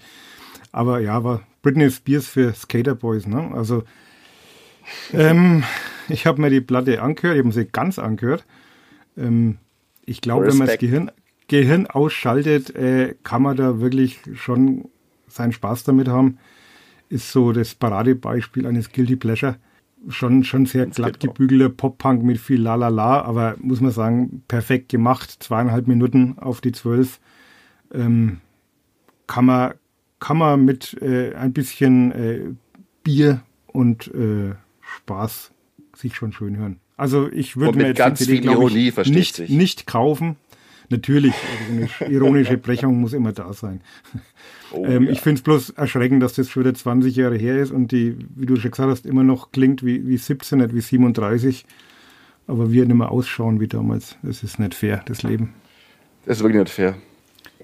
Ich finde es immerhin respektabel, dass es, dass die Frau mit fast 40 ihr härtestes Album äh, in Anführungsstrichen veröffentlicht. Also die bisherigen Alben waren jetzt tatsächlich, wenn man jetzt auch zurückgeht zu den großen Hits, Skaterboy war vielleicht das einzige, wo so ein bisschen Crunch-Gitarren dabei waren. Complicated war ja im Grunde auch ihre Breakout-Single damals, war auch ein Akustik-Pop-Song. Und danach habe ich sie tatsächlich nur mit ihren Balladen wahrgenommen. Und jetzt geht's wirklich durchweg Pop-Punk, was ich, eine Musikrichtung, die mir persönlich äh, tatsächlich immer noch am Herzen liegt, die einst auch mit 14 mein Herz auch erobert hat. Ähm, dem Album konnte ich nicht so viel abgewinnen, mit ab, äh, mit Ausnahme der Leadsingle Bite Me mit Travis Barker. Das finde ich einen veritablen Hit. Und es gibt noch ein paar in der Folge, aber auf Albumlänge wirklich zu platt. Selbst für Pop-Punk. Hast du recht. Guter Versuch aber. Und danke, Philipp, dass wir drüber reden durften. Ja, wurde mal Zeit. Ne? Nachdem du dich nicht kurz fassen konntest in deinen Reviews, möchte ich mich jetzt auch nicht mehr kurz fassen. In meinem letzten Review. Es geht über ein Album, das mir nach wie vor, ähm, ja, zu dem ich nach wie vor nicht Position beziehen kann, auch wenn es dieses Jahr schon mein meistgehörtes Album ist. Es handelt sich um die neue Platte von Gang of Youths mit dem Namen Angel in Real Time. Gang of Youths, das sind, das ist die Band von David Lopepe. Ähm, die sind Stars in Australien, da verkaufen die Stadien aus. Die haben schon zwei Alben veröffentlicht. 2013 The Positions, 2017 mein damaliges Album des Jahres Go Farther in Lightness. Ich würde sie als die exakte Schnittmenge aus U2, Arcade Fire, The Gaslight Anthem und The National bezeichnen. und mit dem neuen Album setzt ähm, David Lopepe ähm, seinem kürzlich verstorbenen Vater polynesischer Herkunft ein musikalisches Denkmal. Das merkt man an den Field Recordings indigener Chöre, die da eingewoben sind. Ein ungarisches Orchester darf gleich beim Opener You and Everything ran und auch ansonsten reiht sich hier ähm, in 67 Minuten eine große Geste an die nächste. 67 Minuten ist immerhin 10 Minuten kürzer als der Vorgänger. Ähm, aber das Ganze erdrückt nicht mit seiner Vielschichtigkeit, weil der Song meiner Meinung nach immer im Fokus bleibt und äh, auch wenn man nur oberflächlich hinhört, weiterhin als solcher funktioniert, ohne dass die vielen Sounddetails, die da von allen Ecken auf einen einprasseln, stören würden. Und gerade weil ich die indigenen Chöre erwähnt habe, die hier durchaus geschmackvoll integriert sind, gerade was solche sogenannte Weltmusik angeht, stelle ich mich normalerweise instinktiv auf die Hinterbeine, weil es mir erstens als Hörer nichts gibt, persönlich, und weil ich es zweitens hasse, wenn die reichen weißen Stings und Paul Simons dieser Welt ihre Millionen mit der Verwässerung der Kultur anderer Völker machen. Aber im Fall von Lopepe ist es sehr authentisch. Ähm, hier geht es auch um die Wiederbegegnung mit seiner eigenen samoanischen, ich glaube so heißt das Adjektiv, Herkunft, die er verarbeitet und dementsprechend äh, das Ganze trotzdem etwas subtil einbaut. Ansonsten ist wenig subtil an diesem Album, angesichts der permanenten bonoesken Weltumarmung. Das reißt einen entweder mit oder es widert einen ein bisschen an und ich bin mir manchmal immer noch nicht ganz schlüssig. Ähm, bei vielen Refrains, zum Beispiel in Spirit Boy, gibt es diesmal eine extra Schippe Pop im Vergleich zum Vorgänger. Es hat zwar kein One, aber für mich ist dieses Album quasi das Achtung Baby 2.0. Und was mich ein bisschen stört, ist der Mangel an Gitarren im Vergleich zum Vorgänger, auch wenn ich die Songs diesmal fast noch stärker finde ein kleines Manko für mich auch die manchmal etwas tribalhaften E-Drum-Patterns, die mich gelegentlich etwas unangenehm an so frühen 2000er Sache wie Safri Duo erinnern. Das soll jetzt aber niemanden abschränken. Das, muss man, Schwede. das muss man gehört haben, ums zu hassen. Ja, das ist jetzt vielleicht doch hart formuliert, aber der Gedanke kam mir zumindest mal kurz beim Hören.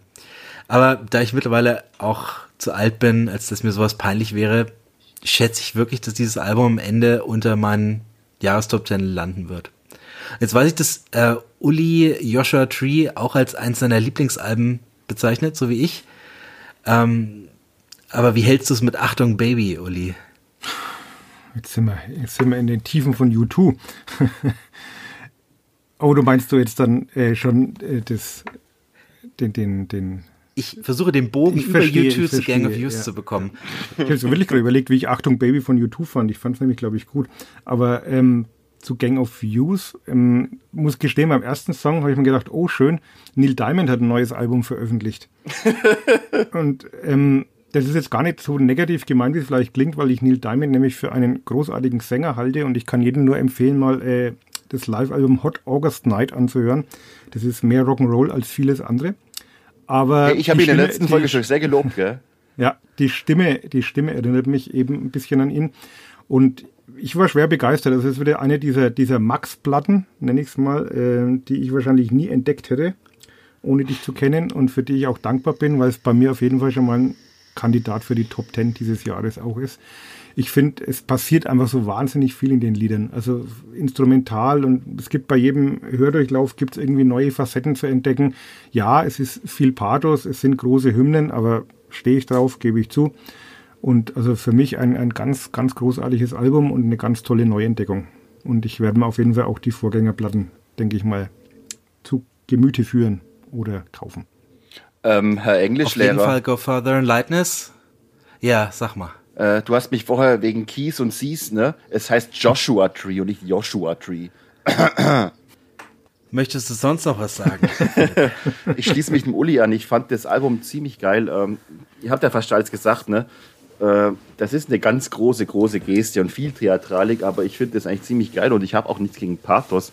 Und äh, mir geht es auch wie dir, Max, sobald ich, ich habe es davor nämlich gelesen, Weltmusik höre, dann zuckt bei mir mal alles zusammen, aber hier ist es furchtbar geschmackvoll eingesetzt, auch wenn ein bisschen viel so Drum and Bass Samples benutzt werden. Trotzdem finde ich das ziemlich gut alles und es berührt mich und äh, das sage ich bei sowas nicht oft. Also ob es eine Top Ten Platte wird, weiß ich nicht, aber äh, ich habe von der Band nie was gehört und äh, jetzt habe ich es gehört und ich finde es großartig. Also das ist eigentlich im Grunde so eine Mischung aus ja äh, ganz intim, aber dann größtmöglicher Stadionrock. Also unglaublich. Ja, also das ist doch schön, wenn wir im Konsens enden können. Nach, nachdem wir so viel heute irgendwie unterschiedlich Nachdem wir uns so gefetzt waren, haben ja, heute. Unser Konsens, Konsensalbum des Monats ist gefunden. Hooray. Ja, von mir aus. um die Zahl der Reviews ein bisschen zu reduzieren, äh, schließen wir eine kleine, aber neue Subrubrik an, die heißt kurz und gut, wo wir noch ein paar Names droppen von Alben, die uns ebenfalls gefallen haben. Uli, magst du noch schnell ein paar sagen? Ich versuche mich kurz zu fassen. Ich möchte aber äh, nicht versäumen, äh, die neue Platte von King Hannah ähm, zu erwähnen. I'm not sorry, I was just being me.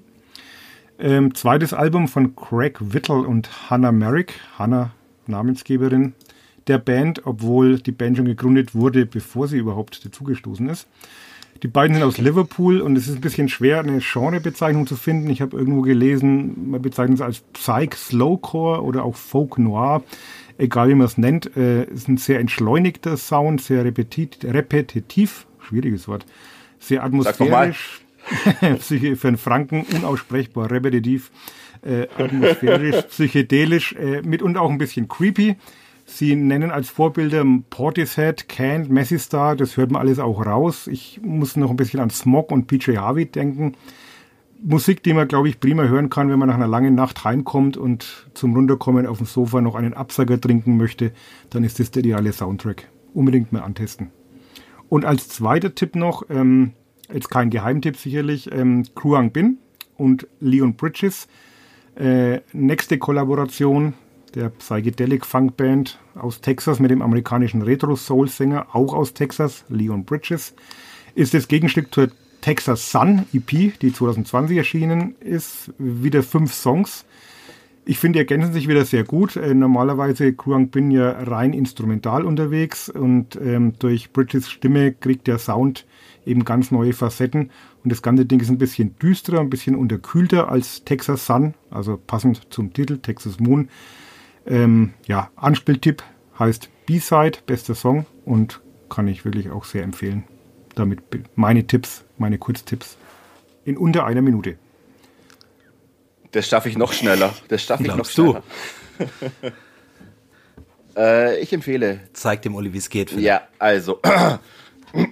So, los geht's. Äh, Beachheads haben ihr zweites Album rausgebracht. Es heißt einfach nur zwei oder two oder überhaupt nicht, einfach nur zwei. Beachheads kennt natürlich jeder oder keiner. Ähm, Gitarrist und der Bassist von Quellattack, Norwegens äh, beliebtester Metal-Nachfolgeband von Turbo Negro mehr oder weniger, machen hier unfassbar leichtfüßigen, schöne Musik, äh, R.E.M.ig ohne Ende äh, zu den todtraurigsten Texten, die man sich vorstellen kann, Texten, die man sich vorstellen kann.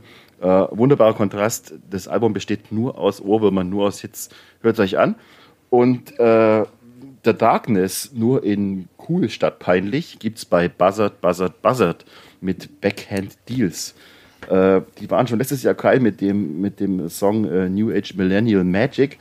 Und es ist äh, 70er Jahre Rock, äh, den man sich äh, besser nicht vorstellen kann. Eine Mischung aus Queen, CCR, Supergrass, Fleetwood Mac, Glam und alles hochironisch.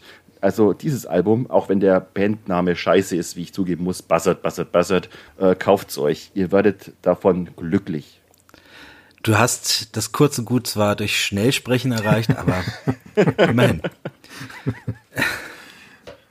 Ich zeige jetzt mal, wie es geht. Ich fasse gleich meine ersten drei Alben in eins zusammen unter ein Label namens Indie Folk. Baja Bulat, ähm, deren Album ich bisher gar nicht so toll fand, hat eine Art Best-of rausgebracht, bei der sie ihre ihrer Meinung nach besten Songs mit Kammerorchester neu interpretiert, so wie Patrick Wolf das damals auf Sundark and Riverlight, das ich auch sehr empfehle, gemacht hat. The Garden Heists ist super.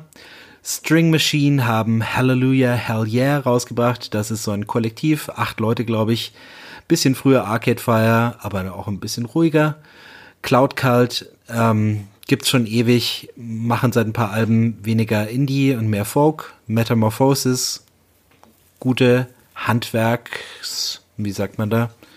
Gute Handwerkerware.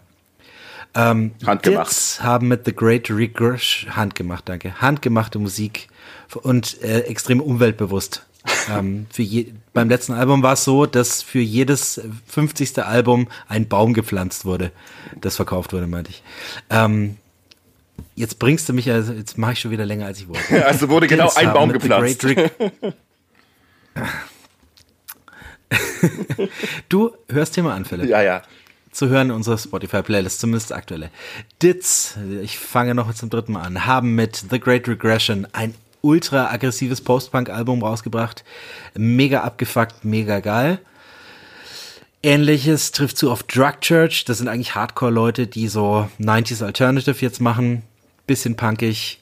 Teilweise schimmert der Hardcore noch durch. Richtig geile Gitarrensachen. Young Guff haben ihr drittes Album Guff 3 veröffentlicht und das klingt exakt so wie ein Teenage Fanclub Album, das man sich äh, ja, ähm, zu Zeiten von Grand Prix, würde ich jetzt mal sagen, sehr empfehlenswert und eine Band, von der ich der Einzige bin, der sich ihr Logo tätowiert hat. Das sind Hot Water Music und die haben Feel the Void raus, rausgebracht. Ihr erstes Album seit in den letzten fünf Jahren und meiner Meinung nach ihr bestes seit Caution. Die Songs sind ein bisschen ruhiger, aber vom Songwriting her ähm, eine Rückbesinnung auf größte Stärken und auch ein paar frische Sounds mit dabei. Das waren meine. Respekt. Und damit beschließen wir die Reviews. The good old days. Eigentlich sind wir jetzt bei The Good Old Days, aber ich habe gerade bei den Reviews noch was vergessen. Eine Band, die man, die nie unerwähnt bleiben sollte, das sind Guided by Voices. Ähm, und die haben letzten Monat mit Crystal Nuns Cathedral ihr erstes Album im Jahr 2022 veröffentlicht. Und dem folgen sicherlich mindestens noch vier weitere dieses Jahr. Aber mal kurze Quizfrage. Das wievielte Guided by, Voice, äh, Guided by Voices Album war Crystal Nuns Cathedral? Philipp, dein Tipp. Mit oder ohne Live-Alben? Nur Studioalben. Äh, äh, 20. Das, das reicht, Uli? das reicht, glaube ich, nicht, weil ich wahrscheinlich 20 schon hier stehen habe und ich habe nicht alle. Ich sage mal so 31. Du warst auf jeden Fall näher dran. Es war das 35. Guided by Ach, habe ich doch, habe ich doch gewusst.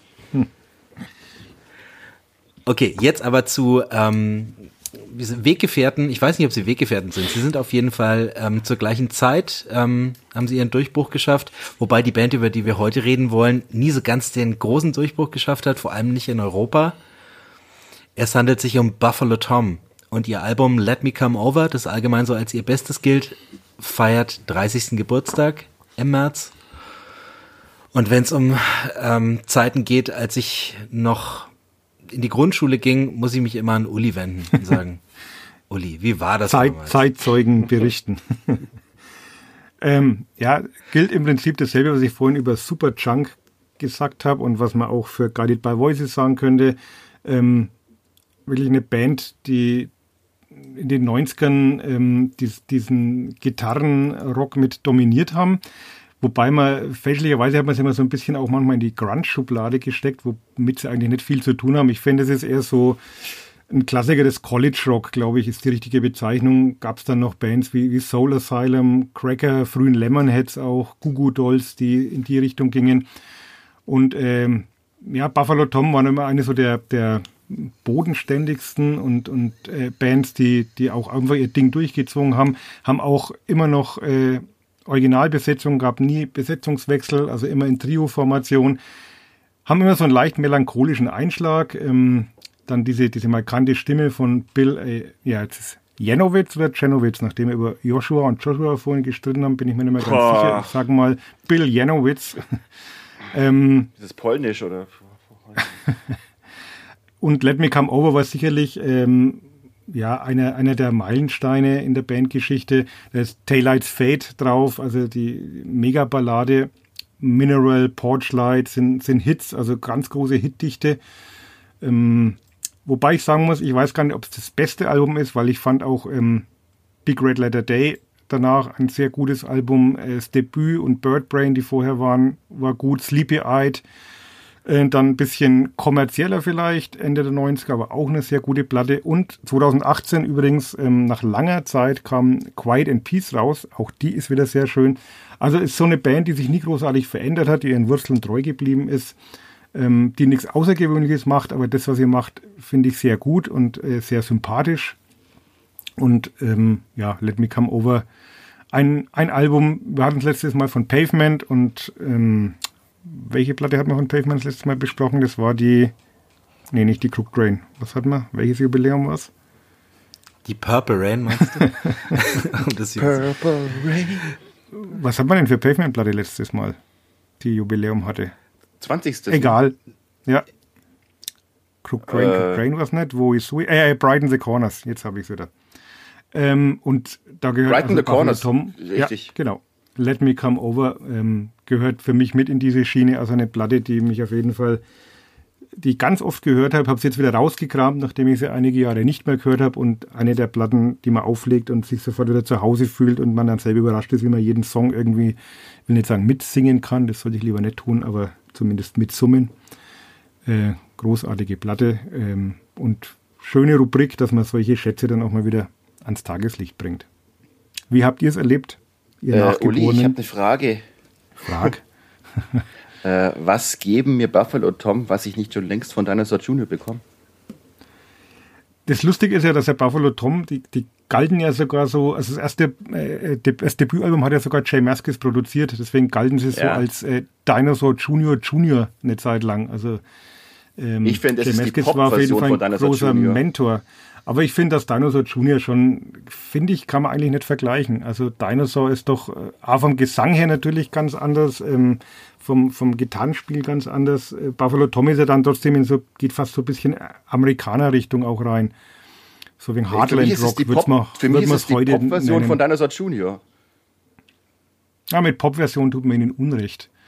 Aber es ist, es ist ein bisschen glatt gebügelter. Also Dinosaur Junior ja. ist, ist, ist schräger, ist, ist, ist ähm, wilder, nicht ganz so eingängig teilweise.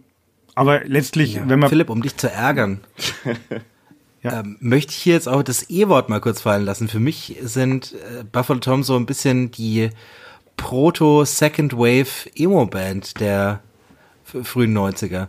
Also ich höre da ganz viel wieder, was ich dann später mhm. auch bei Jimmy Eat World und so weiter ähm, und den äh, anderen Second Wave Bands wie ähm, Christy Front Drive und so weiter. Ja gut, aber auch deine Junior sind Proto-Emos. In insofern müsste es eigentlich ja aufgeschlossener sein dem Genre gegenüber. Aber diese Diskussion verschieben wir mal wieder aufs nächste Mal. Ich, ähm, wie ich dazu gekommen bin, ist, wie ich zu vielen tollen Indie-Rock-Sachen gekommen bin, über den Cousin meiner ersten Freundin. Ja.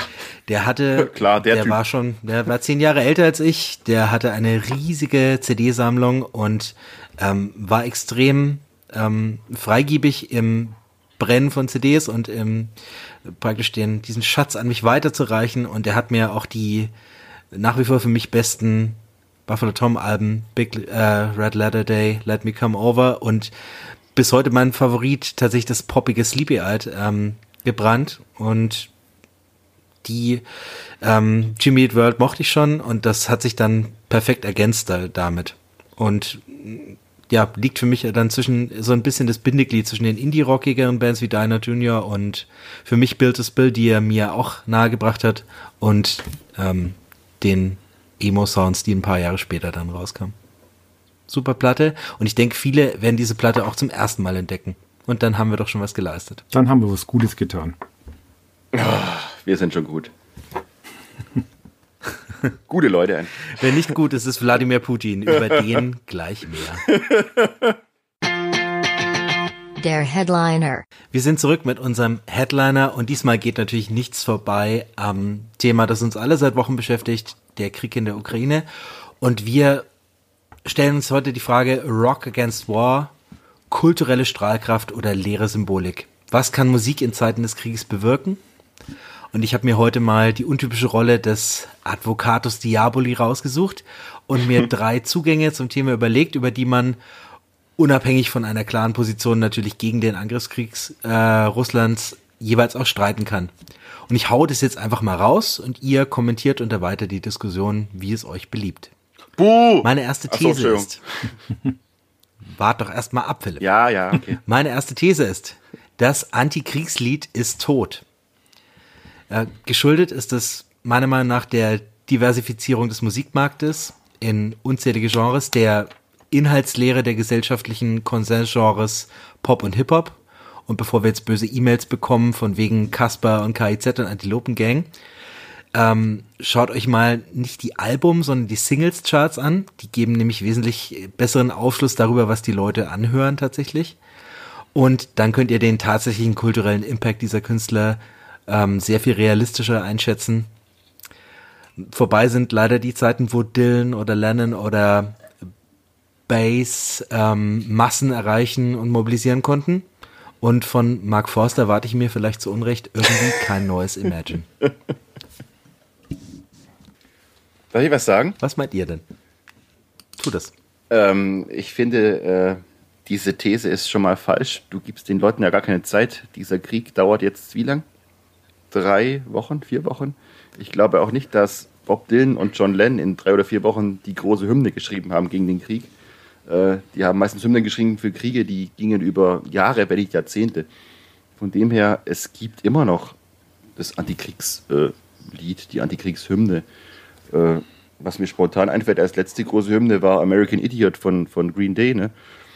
Von dem her, gib den Leuten, gib den Künstlern ein bisschen Zeit und gib den Leuten auch mal eine Inspiration und es braucht halt einen starken Song. Und der kann jederzeit kommen, ob, ob heute oder von vor 20 Jahren oder von vor 100 Jahren. Von dem her ist es nicht tot, es braucht halt bloß den richtigen Song zur richtigen Zeit. Und was ist passiert? George Bush wurde wiedergewählt. Und damit bestätigst du eigentlich meine These.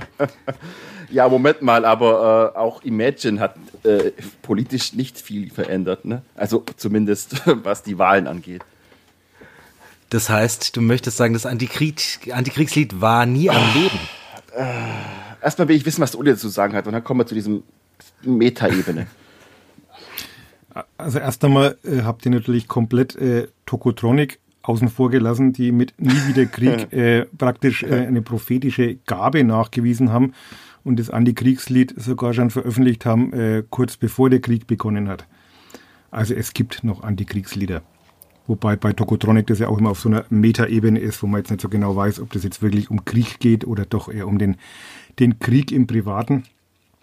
Ähm, ja, generell stimmt schon. Es gibt äh, die ganzen äh, Antikriegslieder, auch wenn man so bei, bei verschiedenen Anlässen jetzt gehört hat, bei irgendwelchen Demos, das sind halt dann doch die, die Klassiker von, von Lennon, von Bob Dylan, ähm, die da gespielt werden. Irgendwie neuere Sachen gibt's nicht.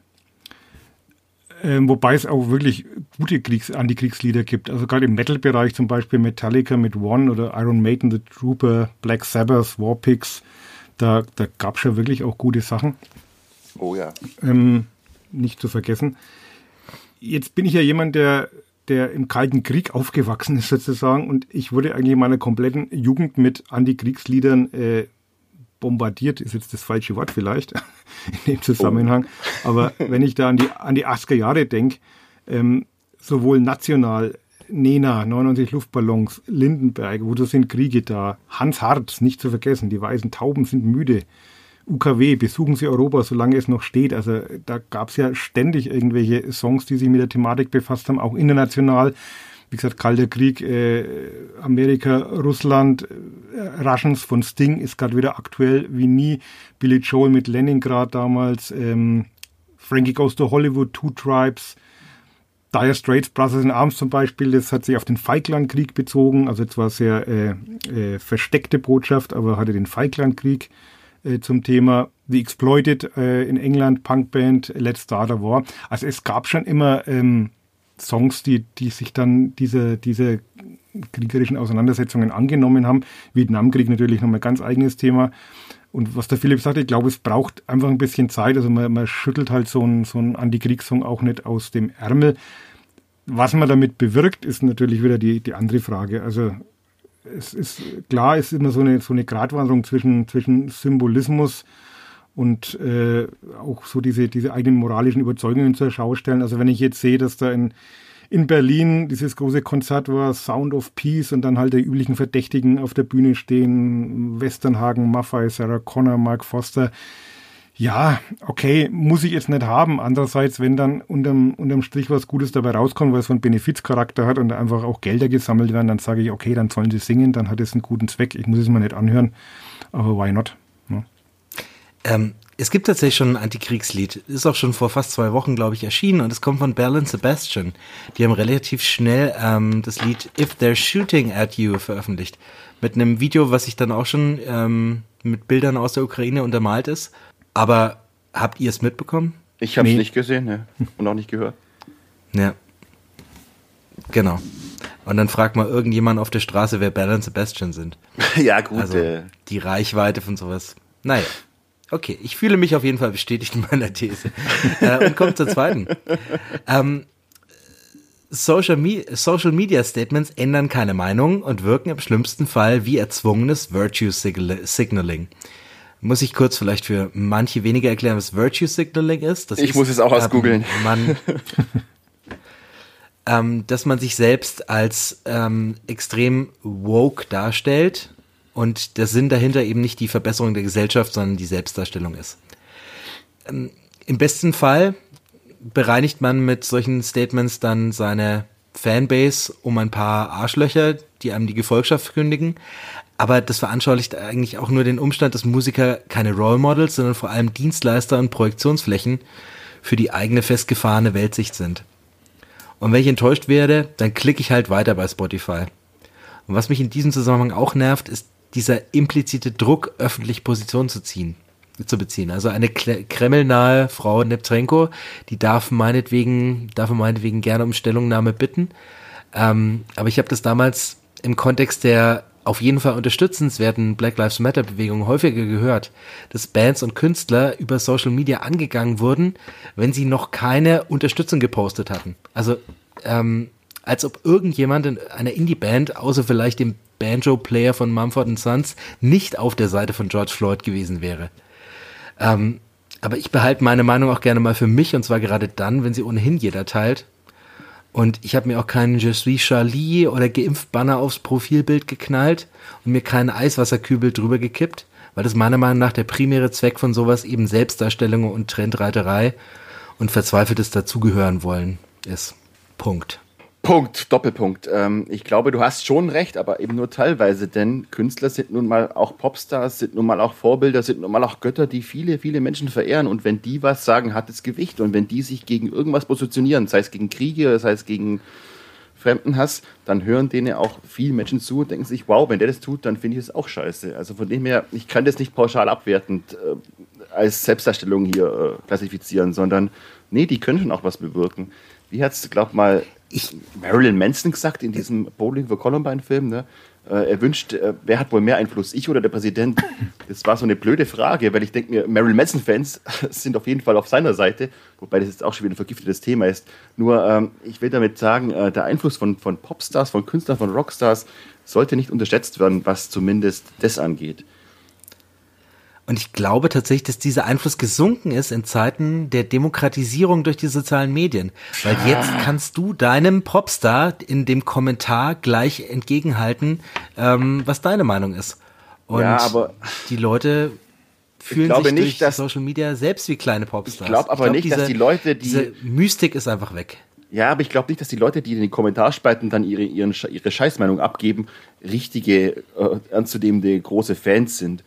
Ne? Ich glaube, die schweigende Mehrheit, nenne ich sie mal, die nichts kommentiert, sondern einfach sagt, ja, das ist gut, was der macht, äh, ist immer noch die Mehrheit.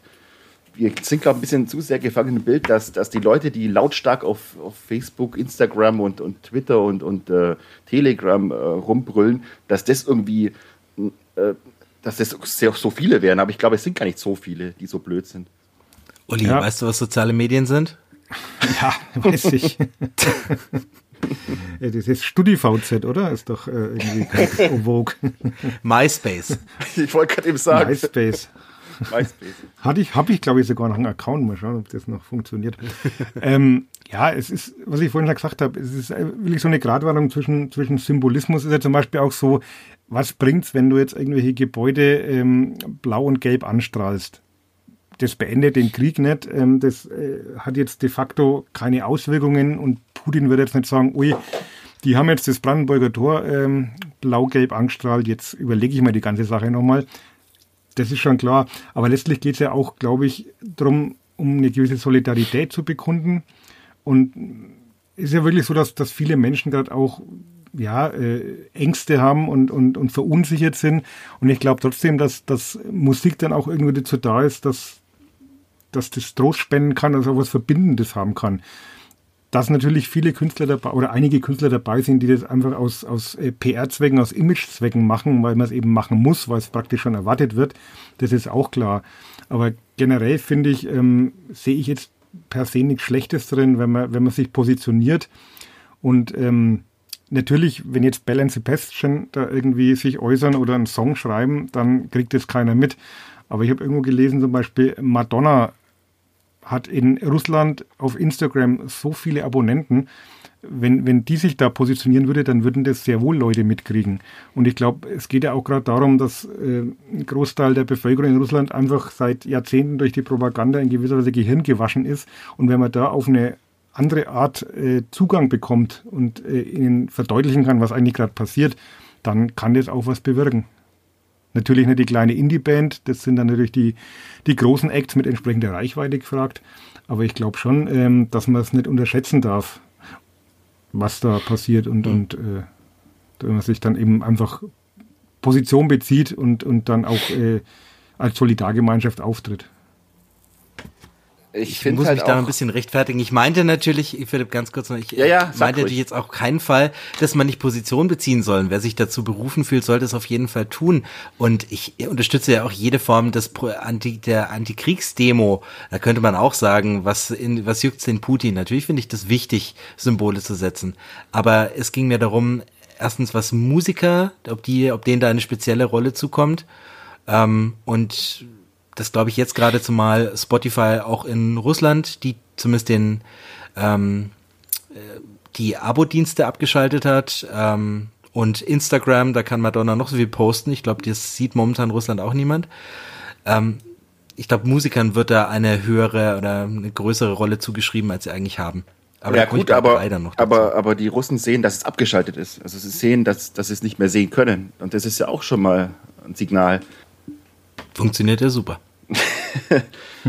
ähm, aber das, das ist ja etwas, was nicht nur Musiker betrifft, sondern ist ja zum Beispiel auch bei, bei Sportlern genauso. Ne? Ähm, ja. was, was ist Show? Was bringt wirklich was, wenn sich jetzt die, die Bundesliga vorm Spiel die Spieler aufstellen und Gedenkminute halten für die Opfer des Krieges? Ja, Putin beeindruckt es nicht. Es ist halt irgendwie auch der manchmal vielleicht etwas hilflose Versuch äh, in dieser Zeit, sich äh, zu solidarisieren, sein Mitgefühl auszusprechen dass das nicht immer dann die ganz großen Auswirkungen direkt hat, ist klar. Aber ich finde, manchmal ist auch so eine Geste durchaus wertvoll. Um finde ich auch. Ärzte Deshalb zu zitieren, ich speziell äh, Social Media Statements. Um die Ärzte zu zitieren mit Grotesk-Song, ne, ich bin sicher, dass sich alle schlechten Menschen jetzt schämen. Natürlich nicht, aber, aber ich glaube, Musiker schaffen es eben, einen Krieg unpopulär zu machen. In den Köpfen von vielen Menschen, aber halt auch nur in, in ähm, offenen und freiheitlichen Staatsformen mit Pluralismus wie bei uns und eben auch nur da, weil, wie du sagst, in Russland haben die gar keinen Zugang dazu. Äh, ja, in den Köpfen eben nur. Aber halt auch nicht in um, echt, um auf das Thema vorher zu kommen, weil, äh, wie gesagt, die Kriege gingen ja trotzdem weiter. In Ukraine ging sie weiter, auch in Irak ging sie weiter. Äh, in Vietnam ging sie noch weiter. Im Gegenteil, nach, den, äh, nach Woodstock und so weiter sind sie, ist der Krieg erstmal richtig eskaliert sogar. Trotzdem, äh, je mehr Menschen äh, diese Musik hören und je unpopulärer ein Krieg wird, irgendwann hat es auch eine Auswirkung auf die Parlamente, glaube ich. Irgendwann wird der Krieg dann beendet, aber eben nur in Demokratien, in Autokratien, in, Demokratie, äh, in Diktaturen gibt es keine öffentliche Meinung und von dem her, äh, ja, äh, helft mir mal kurz, ich bin gerade eben in der Sackgasse. Ich komme einfach zu meiner dritten These. Und ich vorab, es beziehe, ich beziehe mich hier wieder speziell auf die Musik. Und die These lautet, Boykott ist feige und bestraft die Falschen. Und damit meine ich einerseits Konzertabsagen in Russland und andererseits in der westlichen Welt. Äh, Im Bereich der klassischen Musik gab es ja sogar Kündigungen, wie die des Dirigenten Valery Grigeev bei den Münchner Philharmonikern oder Anna Neptrenko durch ihr Management mittlerweile. Ähm, und mit dem Dilemma der klassischen Musikwelt, wo Russland ja eine ziemlich dominante Rolle spielt, oder zumindest dominanter als in der Popkultur, da befasst sich auch mein ehemaliger Mitschüler Florian Zinnecker in seiner sehr lesenswerten, äh, seinem sehr lesenswerten Kommentar für die Zeit mit dem Titel Das war früher alles von der Kunstfreiheit gedeckt. Ähm, auf jeden Fall mal lesen. Im Falle von Best Buddies von Putin verstehe ich die Sorge der Konzerthäuser vor Shitstorms natürlich. Ähm, und ob jetzt eine Neptrempo gecancelt wird, ähm, bitte tut's. Ähm, aber ich habe mal überlegt, welche russischen Indie-Bands ich eigentlich kenne. Und ich bin mhm. nur auf zwei gekommen. Es mhm. waren Pink Shiny Ultra Blast und Motorama. Und ich habe dann mal, da die ersteren keine Social Media Präsenz hatten, die ich gefunden habe, zu Motorama gegangen, habe auf die Facebook-Seite geguckt und musste feststellen, dass die ihre komplette Europatour absagen mussten. Und begründet haben sie das wörtlich mit der Situation zwischen der Ukraine und Russland. und bevor man, bevor man jetzt aber angesichts dieses Euphemismus ähm, sich nun moralisch erhebt, darf man nicht vergessen, dass den Bandmitgliedern halt ihr Gefängnis droht, wenn die den Namen Krieg nur nennen. Ja. ja. Und ich weiß jetzt auch nicht, wer hier gecancelt hat, ob das die Clubs waren oder der russische Staat, aber zu Unrecht leidtragend sind auf jeden, ist auf jeden Fall die Band. Das hilft also schon mal nicht. Ähm, und das ist eine Band, wo ich gesehen habe, die haben in der Vergangenheit ukrainische Bands empfohlen und so weiter. Ich glaube, die sind politisch unverdächtig. Und jetzt haben aber auch westliche Künstler ihre Konzerte in Russland abgesagt, äh, darunter im Indie-Kosmos Franz Ferdinand, The Killers, Nick Cave, Iggy Pop. Und seit besagtes Gesetz die freie Meinungsäußerung zum Krieg mit Strafen belegt, habe ich dafür auch Verständnis. Aber diese Absagen sind alle schon davor passiert. Mhm. Und wenn ein Künstler eine Macht zum Mobilisieren und zum Zeichensetzen hat, dann doch in dieser massendynamischen Atmosphäre des Konzerts und nicht auf Twitter. Und wenn 10.000 Russen beim Green Day Konzert für die Ukraine applaudieren, dann hätte das doch echte Strahlkraft. Und um die Gesinnung der russischen Fans von Franz Ferdinand Nick Cave muss man sich da, glaube ich, auch keine Gedanken machen. Ich glaube nicht, dass die dann buhen, wenn das Thema, wenn die Sprache auf die Ukraine kommt. Das sehe ich wie du. Ich finde das, ja, wie gesagt, falsch, das zu boykottieren, weil äh, gerade diese Leute, die dann reinkommen, schaffen dann ja eine Öffentlichkeit, die es sonst nicht gibt weil ja sonst die Öffentlichkeit durch Repression von jeder Form von Öffentlichkeit, Kunst, Kultur oder freier Presse unterdrückt wird. Deswegen, ja, es ist, glaube ich, der falsche Weg zu sagen, nee, ich lasse euch praktisch auch im Stich, äh, kommt ihr mal selber klar. Weil es gibt genug Menschen in Russland, äh, ja. die das scheiße finden, was ihr ich Präsident da gerade eben abzieht. Ich fand es damals auch bei Bruce Springsteen, der hat, ist glaube ich nicht in Georgia aufgetreten, weil es da wieder irgendeine rassistische Wahlrechtsreform gab oder was mit Abtreibung, ich weiß es nicht mehr. Ja. Aber ähm, da könnte ich doch mein Konzert als Werbung für Planned Parenthood nutzen oder für auf das Problem überhaupt erstmal hinweisen. Ganz genau. In Massen. Und das wäre dann mehr so Bruce jetzt Springsteen erreicht da auch ein paar Leute, die sich das noch nicht bewusst sind. Ja. ja. Hm. Ich bin, ich bin ein bisschen gespalten. Also ich kann die Argumente kann ich nachvollziehen, das stimmt. Und was du natürlich sagst, zu Recht, ähm, die Klientel von Green Day, Iggy Pop, Killers, Nick Cave, ähm, kann man wahrscheinlich davon ausgehen, dass die eine gewisse ähm, aufgeschlossene Weltsicht haben oder vielleicht auch dem Westen nicht äh, komplett abgeneigt sind. Ähm, das stimmt schon. Andererseits ist man halt gerade äh, komplett äh, bemüht, ähm, Russland zu isolieren und letztlich ist es dann halt auch ein Mittel, um den, den Menschen dort zu vermitteln, dass eben gerade keine Normalität herrscht und äh, dass, dass äh, das Land mit Sanktionen bestraft wird. Natürlich sind es nicht die Bürger, die den Krieg führen, nicht die Russen, sondern es ist vor allem Putin. Allerdings hat man jetzt auch wieder gesehen, dass dann doch auch ein wahrscheinlich nicht zu unterschätzender Teil der, der russischen Bevölkerung doch irgendwie hinter ihm steht. Und insofern ist es schon auch ein, geeignetes Mittel vielleicht, um, um zu zeigen, es äh, geht jetzt nicht einfach alles so weiter und ähm, auch auf der Ebene, auch auf der kulturellen Ebene vielleicht einfach gewisse Sanktionen zu vollziehen und dadurch einfach den Leuten auch klarzumachen, ähm, der Rest der Welt ist gerade nicht einverstanden, was da passiert. ja gut, Land aber für aus. mich, für mich wäre es eine harte Sanktion, wenn man eine, eine richtig geile Band, nehmen wir an, sie wird es noch geben und Tonsteine Scherben werden jetzt nach Russland geschickt. Das wäre doch eine, weißt du, und, und die ficken den Putin so richtig, also auf dem Konzert. Das wäre doch, das wäre doch eine, so ein nicht kriegerischer, kriegerischer Akt von Kulturkrieg sozusagen gegen das. Das, das wäre eine Sanktion, die wirken würde, finde ich, und die, ja, ihr wisst, was ich meine. Ich, ja, ich weiß nicht, ob man das halt Mittlerweile verstehe ich die Bands ja auch. Die Tonsteine-Scherben, die säßen ja dann neben Nawalny im Straflager am nächsten ja. Tag. Ja, aber es Wollte gibt halt sagen, was nicht zu naiv sieht. Diese ne? Absagen kamen halt schon vorher. Ja. Ja. Also da, da mal, tun wir uns darf auch mal weniger leichtherzig ähm. Da tun wir uns natürlich jetzt Uli. auch von unserem Sofa aus leicht äh, zu sagen, äh, macht es doch, vielleicht ist es einfach ein bisschen zu naiv, weil man wirklich auch nicht weiß, was dann äh, den, den Künstlern für Konsequenzen drohen könnten. Wie gesagt, du, du sagst, also die, haben, die haben schon vorher abgesagt, ähm, klar. Ja. Aber ich habe, ich befürchte, dass das die Angst vor dem Shitstorm ist. Ne? Dass die Leute eher schreien, was, ihr, euer Konzert in Moskau ist noch nicht abgesagt. Und die sich nicht erst erklären wollen, sagen, naja, wir können das ja als Bühne nutzen, um äh, unsere Sichtweise zu verbreiten. Aber was ist schon gerade die Fans dieser Bands, die die zu bestrafen durch Sanktionen, die den Krieg wahrscheinlich nicht unterstützen, finde ich genau das falsche Signal. Und ich meine, ja was ist die Angst vor dem Shitstorm gegenüber der Angst vor ja, zu sterben im Krieg, von dem er nimmt doch die Angst in Kauf. Ja. Scheißegal und, und rockt, solange es noch geht, irgendwie ein bisschen. Hä? Ja, da kann der Uli wieder mit dem Spruch vom letzten Mal die Kolumne beenden. Keep on rocking in the free world, hat er da gesagt. Habe ich das? ja, schwieriges Thema, klar. Habt ihr okay. noch abschließend noch dazu, äh, immerhin hat äh, Bono, nachdem wir heute schon so viel über YouTube geredet haben, Bono äh, der Ukraine ein Gedicht geschenkt. Ähm, das wurde am St. Patrick's Day dann von, von Nancy Pelosi, von den Demokraten, irgendwie auch vorgetragen in USA und das hat äh, auch ziemlich äh, Hohn und Spott ausgelöst und eine, ein User auf Twitter hat äh, geschrieben, was für ein Genie. Nun wird Putin sich mit YouTube beschäftigen. Er hört Sunday Bloody Sunday und wird, wird feststellen, dass er mit seinem Krieg auf dem Holzweg ist. Also so viel zu dem Thema, was kann man als Musiker bewirken. Aber gut, ein Bono-Gedicht äh, ist vielleicht wirklich nicht dazu angetan, die Welt zu ändern. Future Noise. Eigentlich wären wir ja schon fast am Ende, aber Philipp ist eingefallen, dass er unbedingt noch zwölf Sekunden haben möchte, um seine liebsten Antikriegslieder aufzulisten. Also starte ich die Stoppuhr und werde dich jäh unterbrechen, Philipp, wenn du sie überschreitest.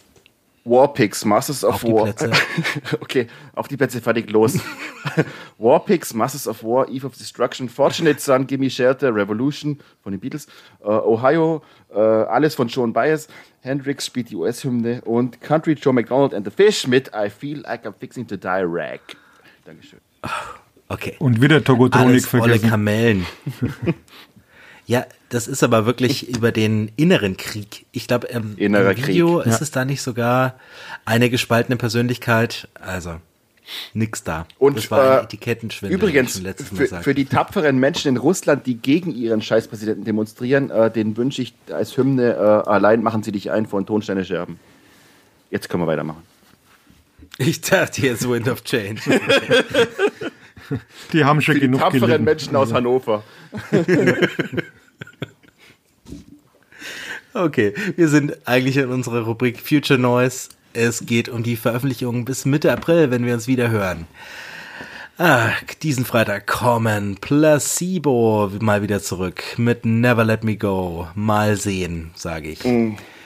Bilderbuch. Gelb ist das Feld. Hm, auch gespannt, ob da nochmal ein Hit rauskommt, rausspringt. Die von Uli und mir allseits äh, sehr geliebten Fucked Up Hey, die mag ich auch. ähm, do All Words Can Do. Oh, wusste ich gar nicht. Ja, Konsensband. Und dann der Herr Konstantin heißt er, glaube ich, mit Vornamen aus Bern. Get Well Soon. Ihr neues Album heißt Amen oder Amen. Am 1. April habe ich nur hervorzuheben Pop, The Unraveling of Pop the Band, gute Punkrocker aus Kanada. Und am 8.4. Philips Liebling, Jack White, mit seinen blauen Haaren. Fear of the Dawn. Es wird gut, es wird gut, glaubt mir. Was definitiv gut wird, ist das selbstbetitelte Wet Leg Album und ein Herr, über den wir sprechen können, aber nicht müssen. Father John Misty bringt Chloe and the Next 20th Century raus. Naja. Die guten alten Calexico bringen El Mirador und die auch so eine Hype-Band der Stunde, weiß nicht, ob ihr von denen schon gehört habt, The Linda Lindas, ihr Debütalbum für Epitaph, Growing Up. Das sind so 12 bis 17-jährige Mädels, glaube ich. Die neuen Bikini, Mehr Bikini Kill, glaube ich, ne? Sagt, Genau, sagt man. die wurden ja auch von denen mit auf Tour genommen, will ich mir an.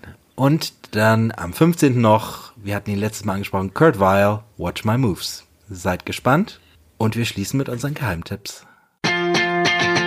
Geheimtipps. Mein abschließender Geheimtipp für diesen Monat ist einfach nur ein Song und es handelt sich um eine Kollaboration zwischen den äh, Bands Daisy und Military Gun, die sonst eigentlich eher für Powerpop und Post-Hardcore bekannt sind, aber mit Pressure Cooker liefern sie für mich den Hit des Jahres und richtige späten 90er Britpop-Vibes, ein Hammer-Basslauf und ein Zwei-Wort-Refrain und mehr braucht's eigentlich nicht.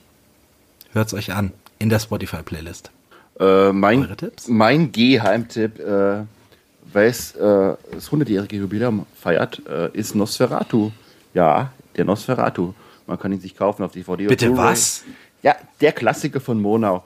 Man kann ihn sich bestimmt äh, kaufen. Wollt das ist so geheim? DVD, Blu-ray äh, in äh, restaurierten Fassung. Ich habe es mir auch vor ein paar Wochen erst äh, von der Stiftung, äh, von der Monau Stiftung gekauft, äh, DVD. Äh, immer noch verdammt gruselig. Also der Film hat immer noch Szenen, da äh, stellen sich an die Nackenhaare auf. Und immer die Frage, war Max Schreck doch wirklich ein Vampir? Who knows? Schaut euch mal wieder Nosferatu an. 100 Jahre alt, aber immer noch verdammt gruselig. Dann schließe ich daran noch kurz den Tipp The Shadow of the Vampire an, den Film über den Film mit ähm, dem immer wunderbaren Willem Willem Dafoe in der Crazy Hauptrolle. Uli, Gut. was hast du noch für uns Ich, petto? ich habe nicht mit Vampiren, äh, kann ich jetzt nicht dienen. Ich würde gerne eine äh, Band äh, noch ans Herz legen, die außerhalb Frankens wahrscheinlich nicht so bekannt ist. Leider, und die es aber verdient hat. Und zwar geht es um Frisbee Maul aus Bamberg. Das ist eigentlich das Soloprojekt äh, vom Mitch, der einst Drama der sehr legendären New Wave Hookers war, unter anderem. Äh, ursprünglich gegründet als Soloprojekt, äh, zwischendurch war es dann auch mal eine Band. 2007 gab es ein Album, Palisander Mainstream, war auch schon sehr gut. Ähm, dann war lange Pause. Ähm, jetzt ist es wieder ein Soloprojekt. Der Mitch hat im Lockdown zu Hause unter dem Dach wieder fleißig aufgenommen und eine EP veröffentlicht, die nur äh, digital erhältlich ist. Wieder allein heißt die. Ist eine sehr persönliche Platte, in der auch so ein paar private Turbulenzen verarbeitet. Und stilistisch liegt es irgendwo zwischen unpeinlichen NDW-Klängen, Powerpop, Deutschpunk und so einer charmant schrulligen Singer-Songwriter Do-it-yourself-Attitüde. Und wir dürfen einen Song an unseren Podcast anhängen. Ähm, und zwar ist es Das ist mein Haus. Der ist jetzt dann danach zu hören. Vielen Dank. Und äh, wie gesagt, hört es euch an. Die ganze Platte lohnt sich. Grüße an den Mitch an dieser Stelle. Ich glaube auch ein Hörer dieses Podcasts. Natürlich. Und wenn ihr Hörer dieses Podcasts seid und eure Band am Ende dieser Epi einer Episode hören wollt, schickt sie uns an die E-Mail-Adresse loveisnoisepodcast at gmail.com und vielleicht habt ihr Glück. Wir sagen Tschüss. Es war natürlich wieder viel zu lang, aber scheint dazu zu gehören. Danke Uli, War mir eine Ehre. danke Philipp. Bis zum nächsten Mal. Ich bin schon wieder ciao, ciao. Ciao. Tschüss. Schlaf gut. Ciao, ciao. Ciao. Ciao.